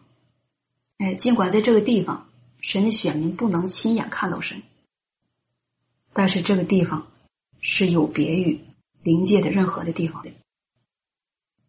这是这一部分人死后要去的一个不同的地方。他们死后也有神的使者对他们的严格的审查，审查什么呢？审查他们这一生当中信神所走的路。在这期间，他们是否抵挡过神？是否咒骂过神？是否有什么严重的犯罪与恶行？哎，经过这样一番审核之后，就决定一个人的去留问题。去指什么？留指什么？去指的就是根据他的行为来决定他是否仍然留在神的选民这样一个队伍范围中。留指的就是他能继续留在神在末世要做成的一个人类范围中。对于留下来的人，神会有特殊的安排。哎，在神做工作的每一个时期，他会打发这样的人来做使徒，或者做教会复兴的工作，或者做教会牧养的工作。但是能做这样工作的人不是很频繁的。像外邦人一样，按着一代又一代这样的轮回，而是按照神工作的需要、神工作的步骤来轮回。就是这样的人，是不是常常来呀？不是，不是常常来。那这个来有没有规律啊？是不是几年一来呀？有没有这样的频率呀？也没有。根据什么？根据神的做工，根据神的做工布置。根据神的需要，没有定规。哎，唯一定规的是什么？就是在末世，神做最后一步工作的时候，这些选民就都来了，都来了。他们的都来，就是指最后的一次轮回。因为什么呢？这是根据神最后一步做工作，神所要达到的果效而演的。因为最后这一步工作。神要把这些选民都完全做成，这就意味着什么呢？这一部分人在最后这一个阶段，如果被做成，如果被成全的话，那就不再像以前一样有轮回。哎，就是做人这个过程彻底结束了，轮回的过程也就彻底结束了。这是留下来的人，明白了吧？明白。那不能留下的人。上哪儿去了呢？不能留下的人有了一个合适的去处。首先，同样的，因着他的恶行，因着他所犯下的错误，所犯下的罪恶，一样要受到惩罚。受到惩罚之后，神会把这样的人送到外邦人中间，哎，根据合适的情况，把他安排在外邦人中，或者把他安排在各种有信仰之人的这个范围里。就是他们有两种选择，一种受了惩罚之后，有可能就是在一些教派里活着；一种有可能就做了外邦人了。如果做了外邦人，那就没有任何的机会了。但是如果做了一个有信仰的人，比如说做了基督教中的一员，那还有可能再次回到神选民的这个队伍中。这里有着挺复杂的一个关系。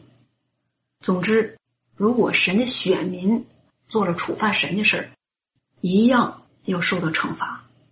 比如我们之前所提到的保罗啊，保罗是不是在受惩罚呢？是是，嗯，这就是一个例子。保罗是在受惩罚。这里的事儿你们听不听出点眉目来？神的选民这个范围固不固定？大部分是固定的，大部分是固定，少部分怎么就不固定了呢？因着他们作恶，作恶了是吧？哎，这里提到最明显的一个就是作恶了，作恶了，神就不要了。哎，神就不要了，神不要了，就把他打到各个人种里去，各类人里去，那就没希望了，很难再次回来，是吧？是，哎，这是关于神的选民的生死轮回。下面是关于效力者的生死轮回。效力者，咱们刚刚说了，效力者的来源是什么？有的是外邦人，有的是动物。嗯，就说这个效力者呀，他的前身是与外邦人与动物互相转换投胎，哎，到了最后这一步，神在这些外邦人中选定了一部分这样的人，这是一个特殊的群体，选定了一部分这样的人的目的是为了神的工作而效力。效力这个词儿听起来不是很文雅，也不是很符合每一个人的意愿。但是，你看效力的对象是谁？对于神的效力者，那这一部分人他们的存在也有着一种特殊的意义。他们扮演的角色也是任何人代替不了的，因为是神选定的。嗯，因为是神选定的。这效力者的角色是什么？为神选民效力，为神的工作效力。哎，对了，就是为神选民效力，主要是为神工作效力，就是为了配合神做他的工作，配合神做成他的选民。这些人无论是出力，还是做一些工作，或是担任一些职务，神对这些人要求是什么？有没有很高的要求？没有。做忠心的效力者，嗯，做效力者也得忠心，不管你的来源是什么，神因为什么选你，你也得忠心，对神有忠心，对神所托付你的，你担任的工作，尽的本分有忠心。效力者如果能够忠心的话，达到神的满意，能换来什么样的结局呢？生存下来，能够生存下来。生存下来的效力者，这算不算福气呀？生存下来意味着什么呢？这个福气意味着什么呢？在地位上看似与神的选民有所不同，有差别，但事实上，效力者与神的选民今生今世所享受到的，是不是一样的？是。最起码在今生今世享受到的是一样的，是吧？这你们不否认吧？不否认。哎，神的说话，神的恩典，神的供应，神的祝福，哪一个人没享受到？丰丰富富，哪一个人都享受到了。效力者的身份是效力者，但是在神那儿看，他是受造之物中的一员，只不过他担任的角色是效力者。那作为受造之物中的一员。你说这效力者与神的选民有差别吗？没有，没差别吧？事实上是没差别，在名称上有差别，在实质上有差别，担任的角色上有差别，但是神并没有偏待这一部分人，是吧？嗯，并没有偏待这一部分人。那为什么把这一部分人定为效力者了呢？这你们得有所了解呀、没有生命，哎，效力者这一部分人呐，他从外邦人中间过来。一说从外邦人中间过来，那这部分人的老底儿就不好。哎，这一部分人都是无神论，他的老底儿是无神论，不信神，仇视神，仇视真理，仇视正面事物。这一部分人，他们不信神，不相信有神，他们能不能听懂神的话？听不懂。哎，可以说在很大程度上来说，这一部分人听不懂神的话，就如动物听不懂人的话一样，他听不懂神说的是什么，神的要求是什么，神为什么这样要求，不理解，就是听不明白，不开窍。哎，基于这个原因，这一部分人没有之前所说的所谓的生命，哎，没有所谓的生命。人能不能明白真理？具不具备真理？不具备。具不具备对神话的经历与认识？不具备。哎，不具备。这就是效力者来源，是吧？但是神既然让这一部分人效力，也对这一部分人有要求标准，并不是说对这些人就采取蔑视或者采取应付的态度。尽管这一部分人听不明白神的话，没有生命，但神还是善待这一部分人，对他们有要求标准。这个要求标准，你们刚才也说了，对神得有忠心，得能听话，效力你要效到点儿上，也要效到最终。你能效到最终，能够做一个忠心的效力者，能够效力到最后。能够完美的完成神给你的托付，你这一生就活得有价值了，就活得有价值了，嗯，你就能生存下来了。如果你个人再用点劲儿，再努努力，在认识神的事儿上能够再加把劲儿，能谈出来对神的认识，能够见证神，嗯，再能明白点神的心意，你能去配合神的工作。再去体贴点神的心意，你这个效力者呀，就有转机了，嗯，就有转机了。这个转机是什么呢？就不再是简单的能生存下来了，嗯，神会根据你的表现，根据你个人的意愿、个人的追求，将你列在神的选民中，这就是转机。这个转机给效力者带来的最大的好处是什么呢？成为神的选民，哎，成为神的选民，成为神的选民，这就意味着啥呀？这就意味着这个人不再像外邦人一样与动物互相轮回，这算不算好事儿啊？算。哎，这算好事儿，也是好消息，是吧？就说作为一个效力者呀，他是有可塑性的。不是说一个效力者，神命令你效力，你就永远效力，这不见得。嗯，神会根据个人的表现，对你做出不同的处理，给你不同的答复。但是作为效力者，不能效力到最终的，就是在效力期间呢，有的人半途而废了，弃神而去了；有的人在效力期间干了很多坏事儿。甚至有的人在效力期间给神的工作带来了极大的破坏，造成了很大的损失。甚至有的效力者在效力期间骂过神，等等一切不可挽回的这些后果，这将会意味着什么？将会意味着什么？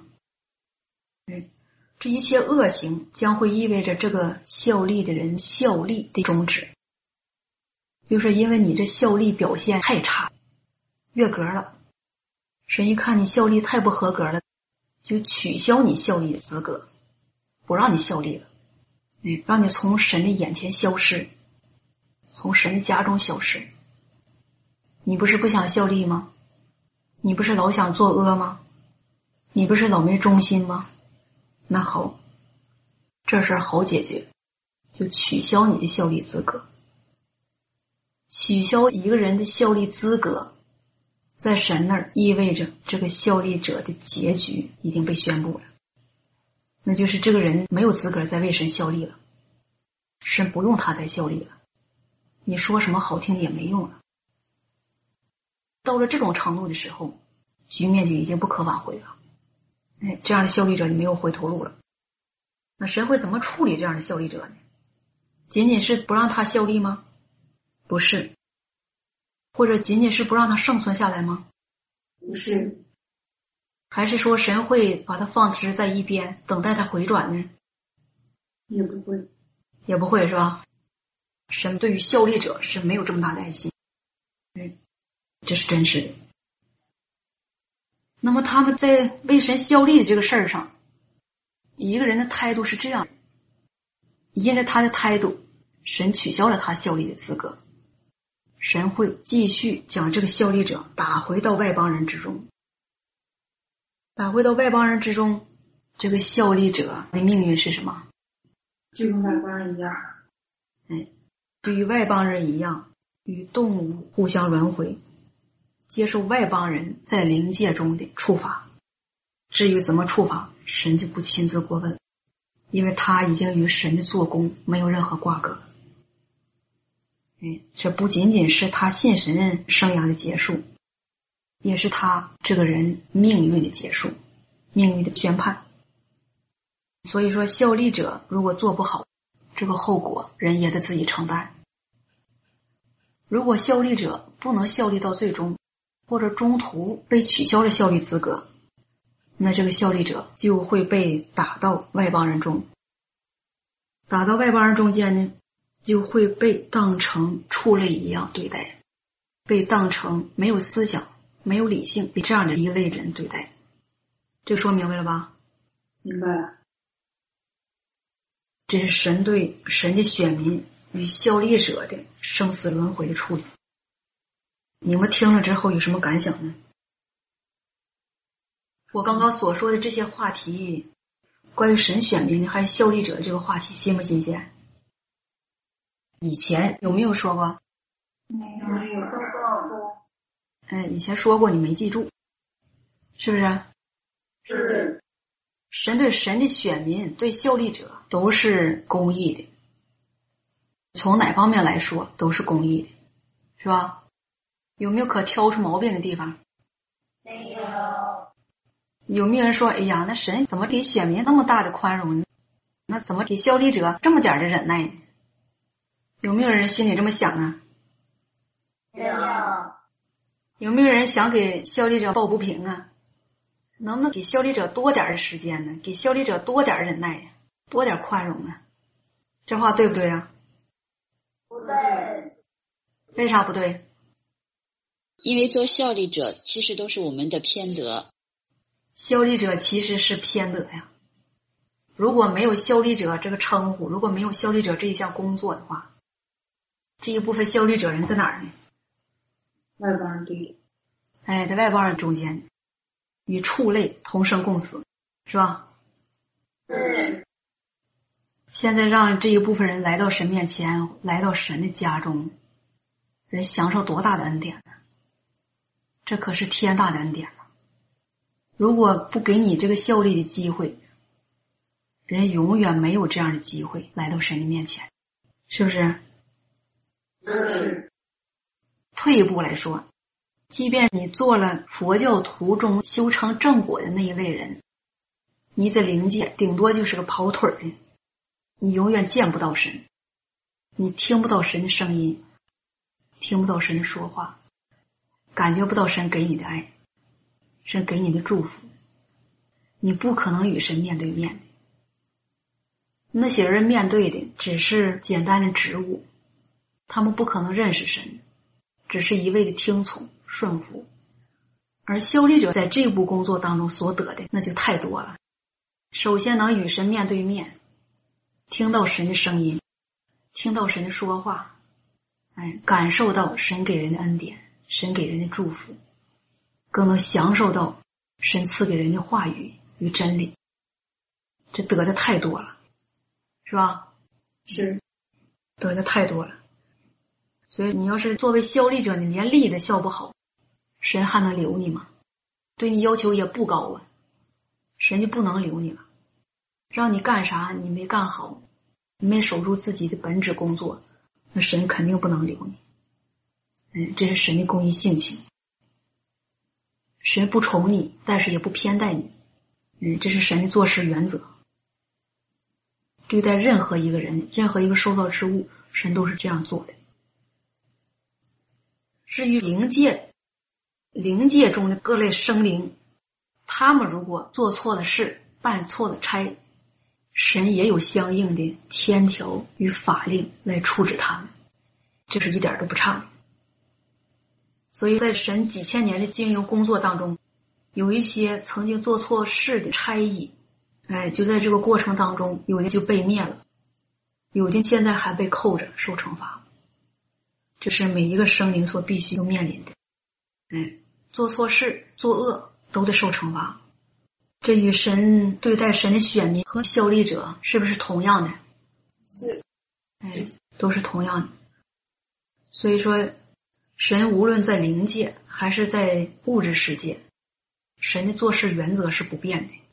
不管你看得到看不到，神的做事原则是不变的。神是始终如一的按照他的原则去对待万物、处理万物的。哎，这是不变的。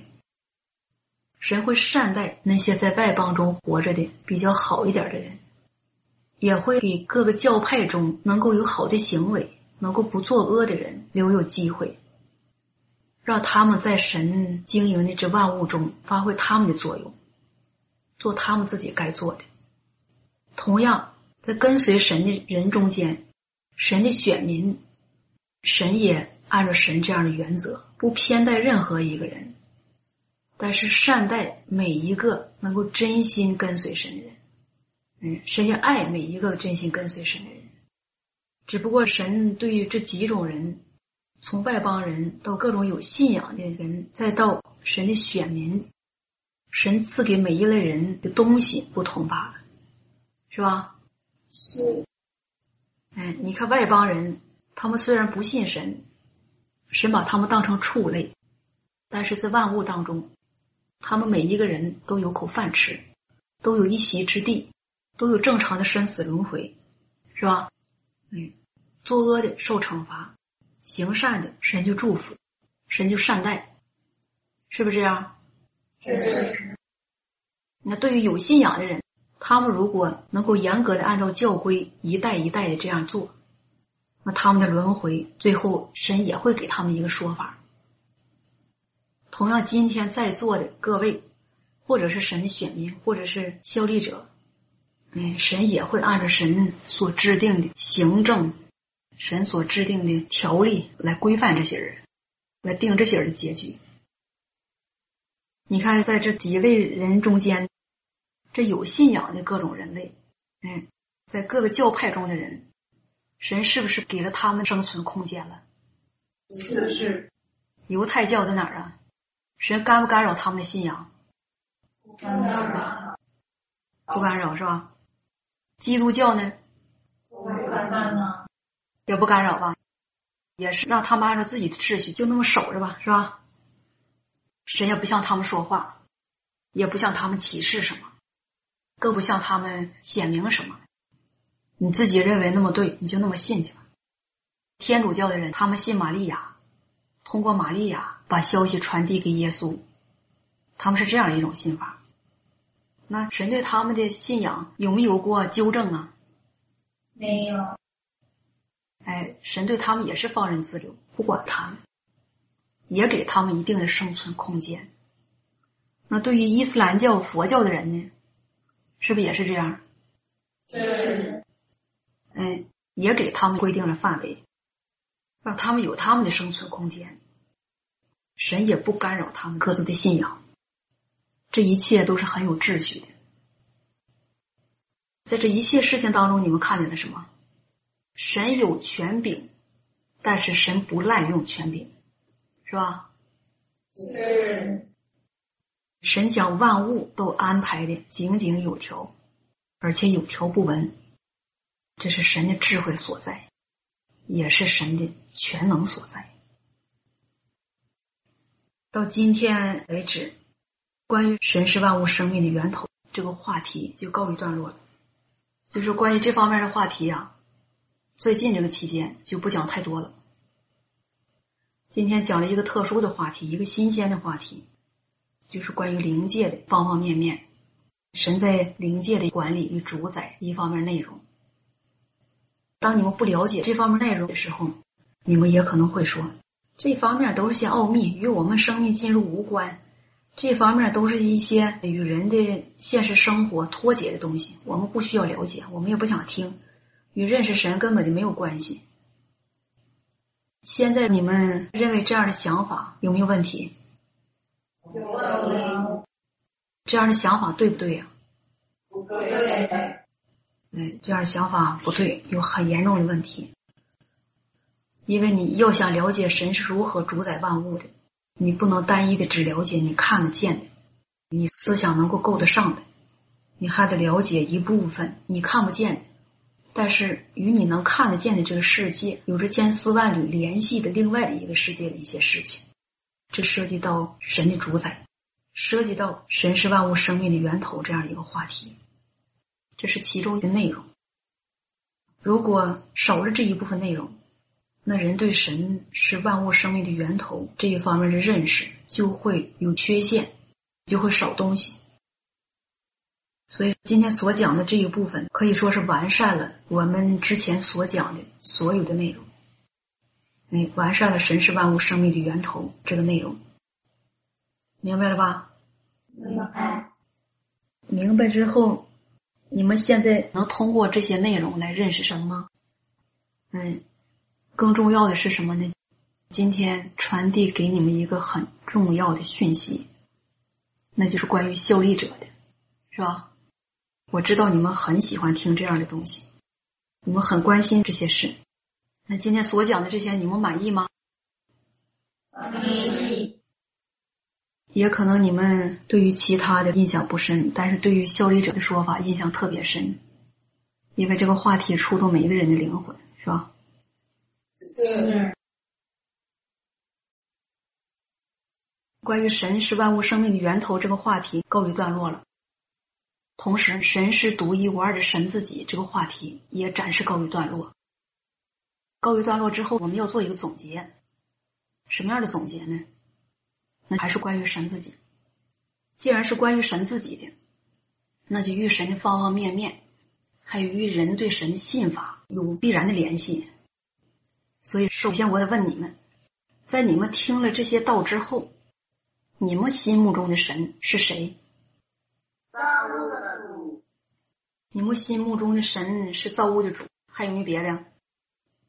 是万物的主宰，是吧？这话贴不贴切？嗯，神是主宰万物的那一位，神是管理万物的那一位，他创造了万有，他管理着万有，同时他也在主宰、供应着万有。这就是神的地位，这就是神的身份。对于万有来说，对于万物来说。神的真实身份是造物的主，也是万物的主宰，是不是这样？是。哎，神拥有这样的身份，在万物中是独一无二的。任何一个受造之物，在人类中的，还有在灵界的，都不能以任何的方式或者以任何的借口来冒充或替代神的身份、神的地位。因为具有这样身份的，具有这样能力的。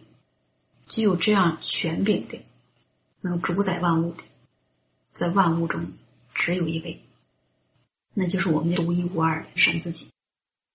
嗯，他活在万物中，在万物中行走，他也能升为至高，在万物之上，他能降卑为人，成为有血有肉的人中间的一份子，与人面对面，嗯，与人同甘共苦，同时。他掌管着万有，决定着万有的命运，决定着万有前行的方向。他更引导着全人类的命运，引导着全人类的前行的方向。这样的一位神，是任何一个有生命的人都应当敬拜、都应当顺服的，也都应当认识。所以，无论你是人类中间的哪一部分人，你是人类中间的哪一种人，哎，信神、跟随神、敬畏神、接受神的主宰、接受神对你命运的安排，这是任何一个人。任何一个有生命的人，唯一的选择，也是必须的选择。神的独一无二，让人看到他的权柄、他的公义性情、他的实质、他供应万物的方式，都是独一无二的。他的独一无二，决定了他自己的真实身份，也决定了他自己的地位。所以说，在受造之物当中，在灵界的，在人类中的任何一个生命体。如果想代替神，那是不可能的；如果想冒充神，那也是不可能的。这是事实。对于这样一位有神自己的身份、有神自己的能力、有神自己的地位的造物主与主宰者，他对人类的要求是什么？这是在座的每一个人必须要清楚的，而且要牢记在心。这对神、对人都很重要。人如何对待神，决定了人自己的命运，也决定了神如何对待、处理这样的一个人。哎，在这里我列举出一些人对待神的方式，你们听一听，这些对待神的方式与对待神的态度是对还是错？我们看看以下七种人的表现。有一种人对待神的态度特别荒唐。他们认为神就像是在世界的传说中听说的一位菩萨或者是圣者一样，需要人见面三叩首，饭后一炷香。所以，当他们心里很感激神的恩典的时候，感激神的时候，他们常常有这样的冲动：他们是多么希望他们现在所信的神是他们心中所向往的那位圣者一样，能够接受他的。见面三叩首，饭后一炷香，这样的一个对待法。有一种人，他把神当成了能够普度众生、拯救众生的活佛，把神当成了一位能让他脱离苦海的活佛。这类人信神，就把神当佛那么拜，虽然没有烧香，没有磕头，没有供祭品。但是在这样的人心中，他的神就是这样的一位佛，哎，只让他行善、施舍、不杀生、不骂人，外表活得老实，不做坏事仅此而已。这就是他心中的神。有一种人把神当成他崇拜的伟人或者名人，比如说伟人喜欢怎么说话，用什么腔调说话。说话用哪些词？怎么措辞？怎么样一个语气？怎么样的手势？怎么样的言行？怎么样的举止？这些统统都是他要模仿的，都是他在信神的过程当中有完全塑造出来的。有一种人把神当成一个统治者，让人觉得他是至高无上的，他是没有人敢触犯的。如果有人违背，就要受到他的制裁。他们崇拜这样的统治者，是因为这些统治者在他们心里占据一定的位置。这统治者的思想、统治者的做派、统治者的权势与本性，甚至他们的爱好、他们的私生活，都成了他必须要了解的，都成了他关心的问题、关心的事情。所以他把神也当成了一个统治者来崇拜，这是一种很荒唐的心法。有一种人，他们特别相信神的存在，而且深信不疑，因为他们对神的认识太浅，对神的话语也没有太多的经历。他把神当成他的偶像来敬拜，这个偶像在他心中那就是他的神，就是他要跪拜的对象，他要敬畏的对象。也是他要跟随、模仿的对象。他把神当成他的偶像，把这个偶像当成他一生要追随的对象。他模仿神说话口气，外表模仿神喜欢的人，哎，经常做一些看似很幼稚的事儿，看似很单纯、很诚实的一些事儿。甚至他把这个偶像看成是与他形影不离的一个伴侣或伙伴来追随，他就是这样信神。有一种人，他们即便读了很多神的话，即便听了很多道，但是在他们心里觉得对待神的唯一的宗旨，那就不能离开溜须拍马、阿谀奉承，或者是不切合实际的夸耀或者是赞美。他们认为神是需要这样对待法的一位神，而且认为如果不这样对待神，就会随时触怒神，就会随时得罪神，神会因着你的得罪而处罚你。他们心中的神就是这样的神。还有绝大部分的人，他们把神当成了自己的精神寄托，因为活在这个人世间，人没有平安，没有快乐。人找不到得安慰的地方。当他们找到了神之后，当他们看到了、听到了神的话之后，他们就在心里暗自高兴、庆幸，因为什么呢？他们认为他们终于找到了能够让他们的精神得以快乐的一个地方，也终于找到了能让他们的精神有所寄托的一位神。因为自从他们接受了神以后。跟随了神以后，他们的精神快乐起来了，生活变得充实起来了。他不再像外邦人一样天天醉生梦死，活得像畜类。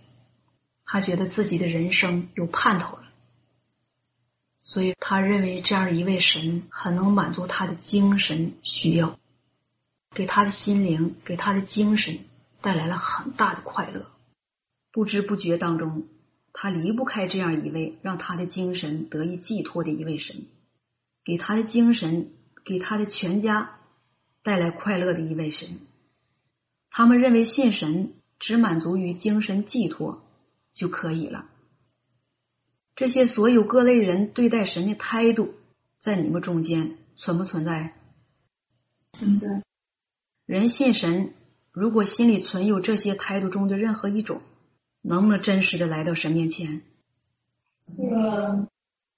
如果人心里存有这些态度中的任何一种，那这个人是不是在信神呢？是。是不是在信那一位独一无二的神自己呢？是。你既然信的不是那一位独一无二的神自己，那你信的是谁呢？如果你信的不是那位独一无二的神自己，你有可能信的就是一位偶像，有可能信的就是一个伟人，有可能信的就是一个菩萨，你拜的是你心中的那个佛，哎，更有可能信的是一个普普通通的人。总而言之，因着人的各种信法，人的各种态度，人将自己认为的神带到自己的心里，将自己的想象强加在神的身上。将自己对神的态度、对神的想象与独一无二的神自己并列放在一起，然后自己拿来供奉。人有这些不正当的对神的态度，这意味着什么？信神不愿成功，抵挡。意味着人弃绝真实的神自己，而供奉假神，也意味着人在信神同时在弃绝神。抵挡神，在否认真实的神的存在。如果人一直持守着这些信法，会给人带来什么样的后果呢？人如果带着这样的信法，能不能与神的要求越来越近呢？那个相反，因着人带着自己的观念、自己的想象，人会与神的道越来越远。因为你追求的方向与神要求你的方向相悖。你们听没听过南辕北辙这个故事？听过。哎，这就有可能要南辕北辙。人若这样荒唐的信神，你使的劲儿越大，你就跑得越远。所以我告诫你们，在你们未发力之前，你一定要先弄清方向的对错，别乱使劲儿。一定要问问自己：我信的这位神是万物的主宰吗？我信的这位神仅仅是我的精神寄托吗？那他是不是我的偶像呢？我信的这位神对我的要求是什么呀？我所做的这一切，神是否称许呢？我所行的这一切，我的追求是不是在追求认识神呢？是不是在迎合神对我的要求呢？我所走过的路是不是神认可的、神称许的？神对我这样的信能满意吗？你要常常这样问自己，反复的问自己。要追求认识神，一定要有清醒的意识、清晰的目标，才能达到神满意。以上我所说的这些不正当的对神的态度，神能不能因着宽容而勉强点头了呢？那神会不会称许这些人的态度？嗯。神对人类的要求，对跟随他的人的要求到底是什么？神需要人有什么样的态度？这个清不清楚？现在说了这么多的话，关于神自己的话题，我们讲了很多；关于神的作为，我们也讲了很多；关于神的所有琐事，也讲了很多。到现在，你们知不知道神到底要在人身上得到什么？神在你身上要的是什么？你知不知道？该你们表态了。如果你们在经历实行方面的认识还少或者很浅，那你们可以说一说对这些话语的认识。你们有没有个总结的认识？神到底要人的什么？忠心圣佛。嗯，还有啥呀？有见证。对人的信心，还有临到事情的时候要人的见证。嗯，香港的弟兄姊妹先说说。就是神在仔细的交通当中，神特别要求我们认识神，认识神的作为，认识神是万物生命的源头。神要求我们的就是认识神的地位，认识神的身份，认识我们作为受造之物应该有的本分。我们应该敬赏的是什么？神要求我们的是什么？神喜欢什么人？神验证什么人？他有明确的话语。神要求人认识神，最终达到的果效是啥呀？让人认识神是造物的主，人是受造之物。嗯，达到人有这样的认识，是吧？那人对神的态度，或人的行为、行为的方式，或者是人的生命性情，会有什么样的变化？这些你们想没想过？能不能说人认识神之后，了解神之后，人就变成一个好人了呢？信神不是追求做一个好人。嗯，那做啥人呢？做受造之人。嗯，诚实人。还有没有别的了？台湾的地方姊妹有没有补充的？成为一个认神摆布的人，能够真正敬拜神、爱神的人。一个良心理智，能自是说服神。嗯，还有吗？通过真实的、准确的认识神之后，能够把神当神待，永远都知道神是神，我们是受造之物，我们是敬拜神的，能够站在自己的位置上。挺好。韩国的明亮说说，借着神的交通，让我们能认识到神主宰万物的权柄。能让我们承认他是万物的主宰，能够顺服神每天所摆布的环境，在神所给的本分上能有真实的顺服。贞洁说说，对神有认识，最后能够成为一个真实顺服神、敬畏神、远离恶的人，这就对了。其实神对人的要求不高，最起码不像人想象的那么高。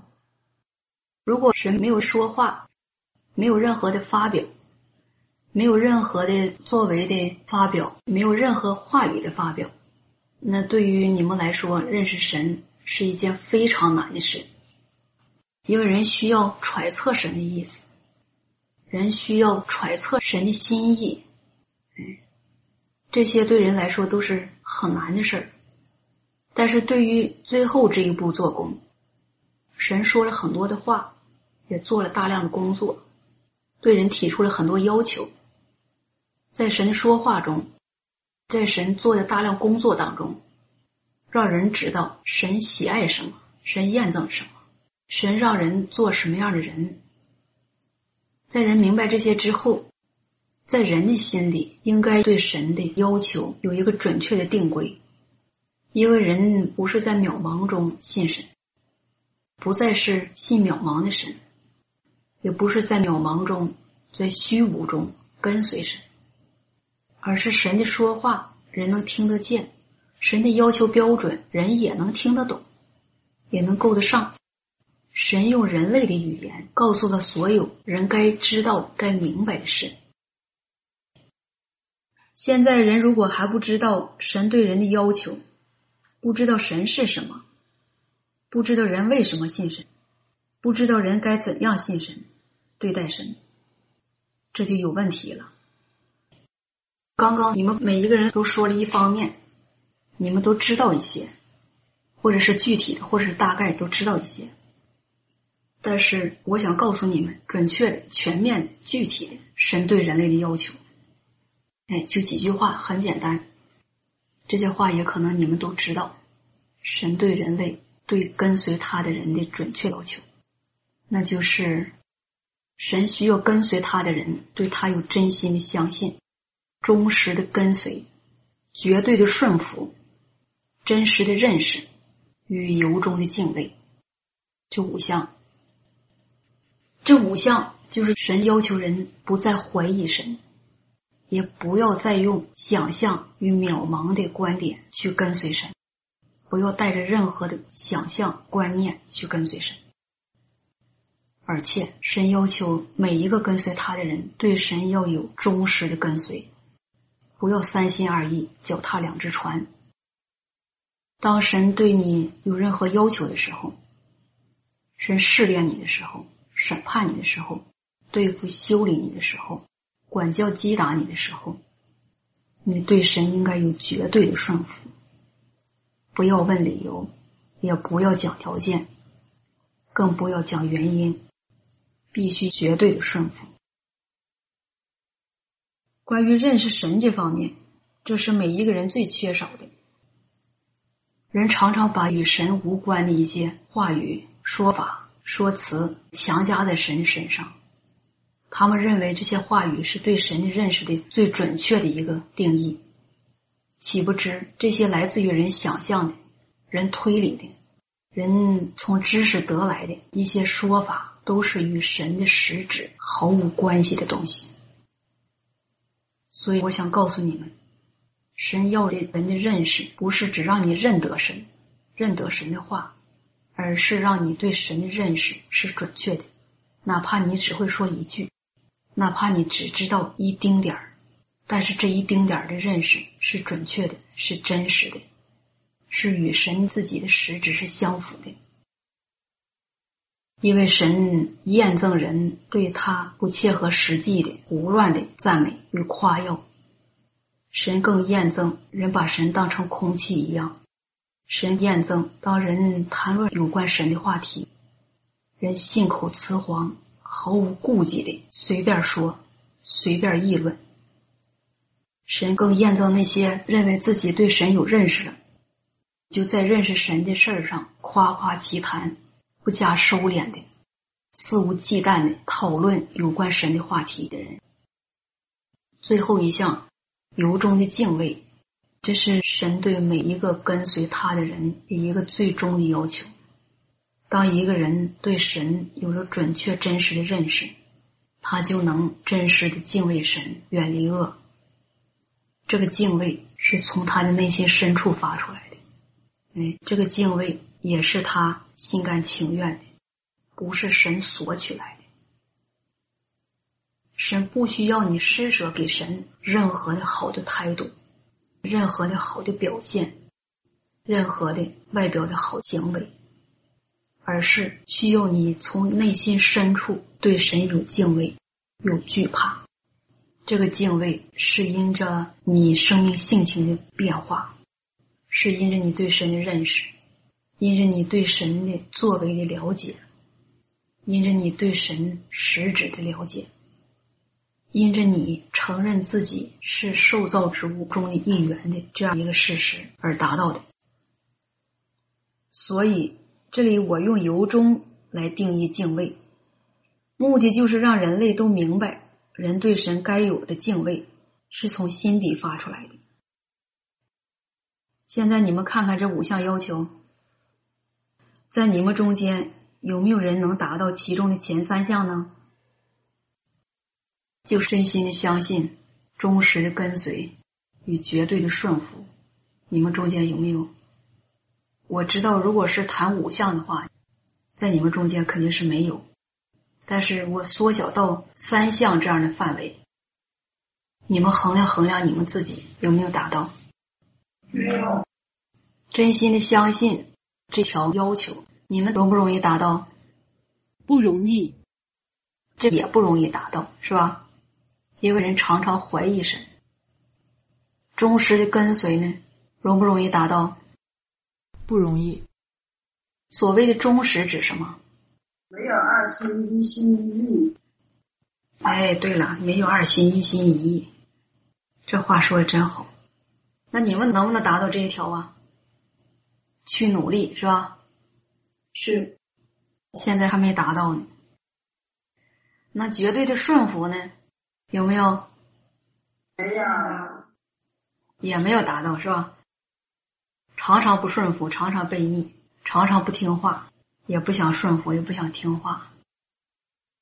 这是人生命进入之后达到的最基本的三项，在你们身上还不能达到呢，是吧？是。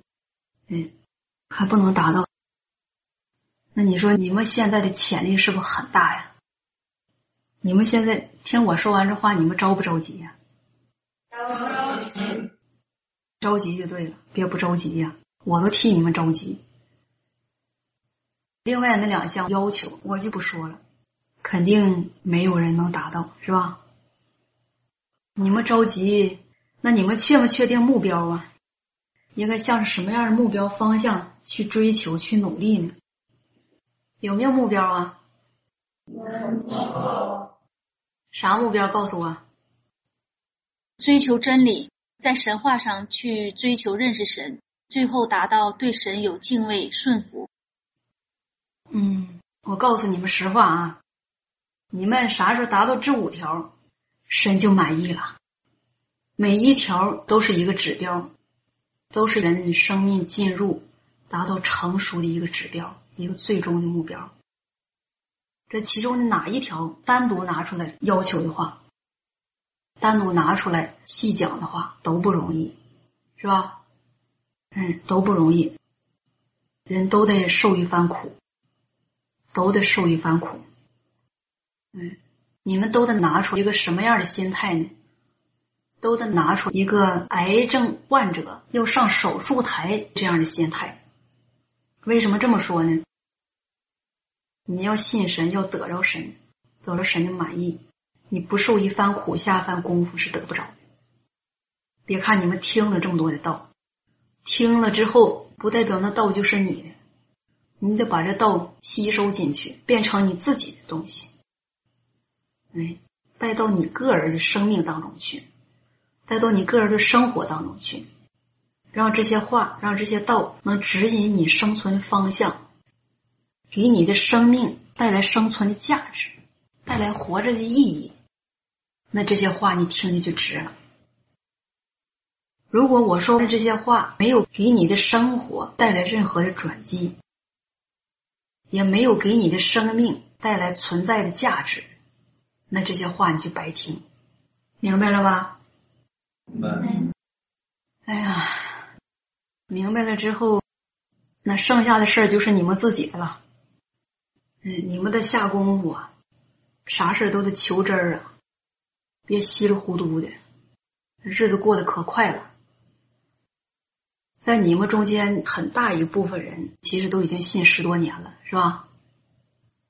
那你们回顾一下，你们这信的十多年当中，你们得着多少？人这一生还有几个十年呢？时间不长，别说神做工作是不是等待你，是不是给你留有机会？神会不会回头做同样的工作？这个先不提。你自己过去的这十年，你还能再倒回去吗？嗯，对呀。每过一天，你每往前走一步，你剩下的日子就短一天，少一天，是吧？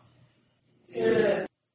哎，时间不等人呐，你得把信神这个事儿当成一生中的大事来对待，比你的吃，比你的穿，比你人生中的任何一项都重要，你就能有收获了。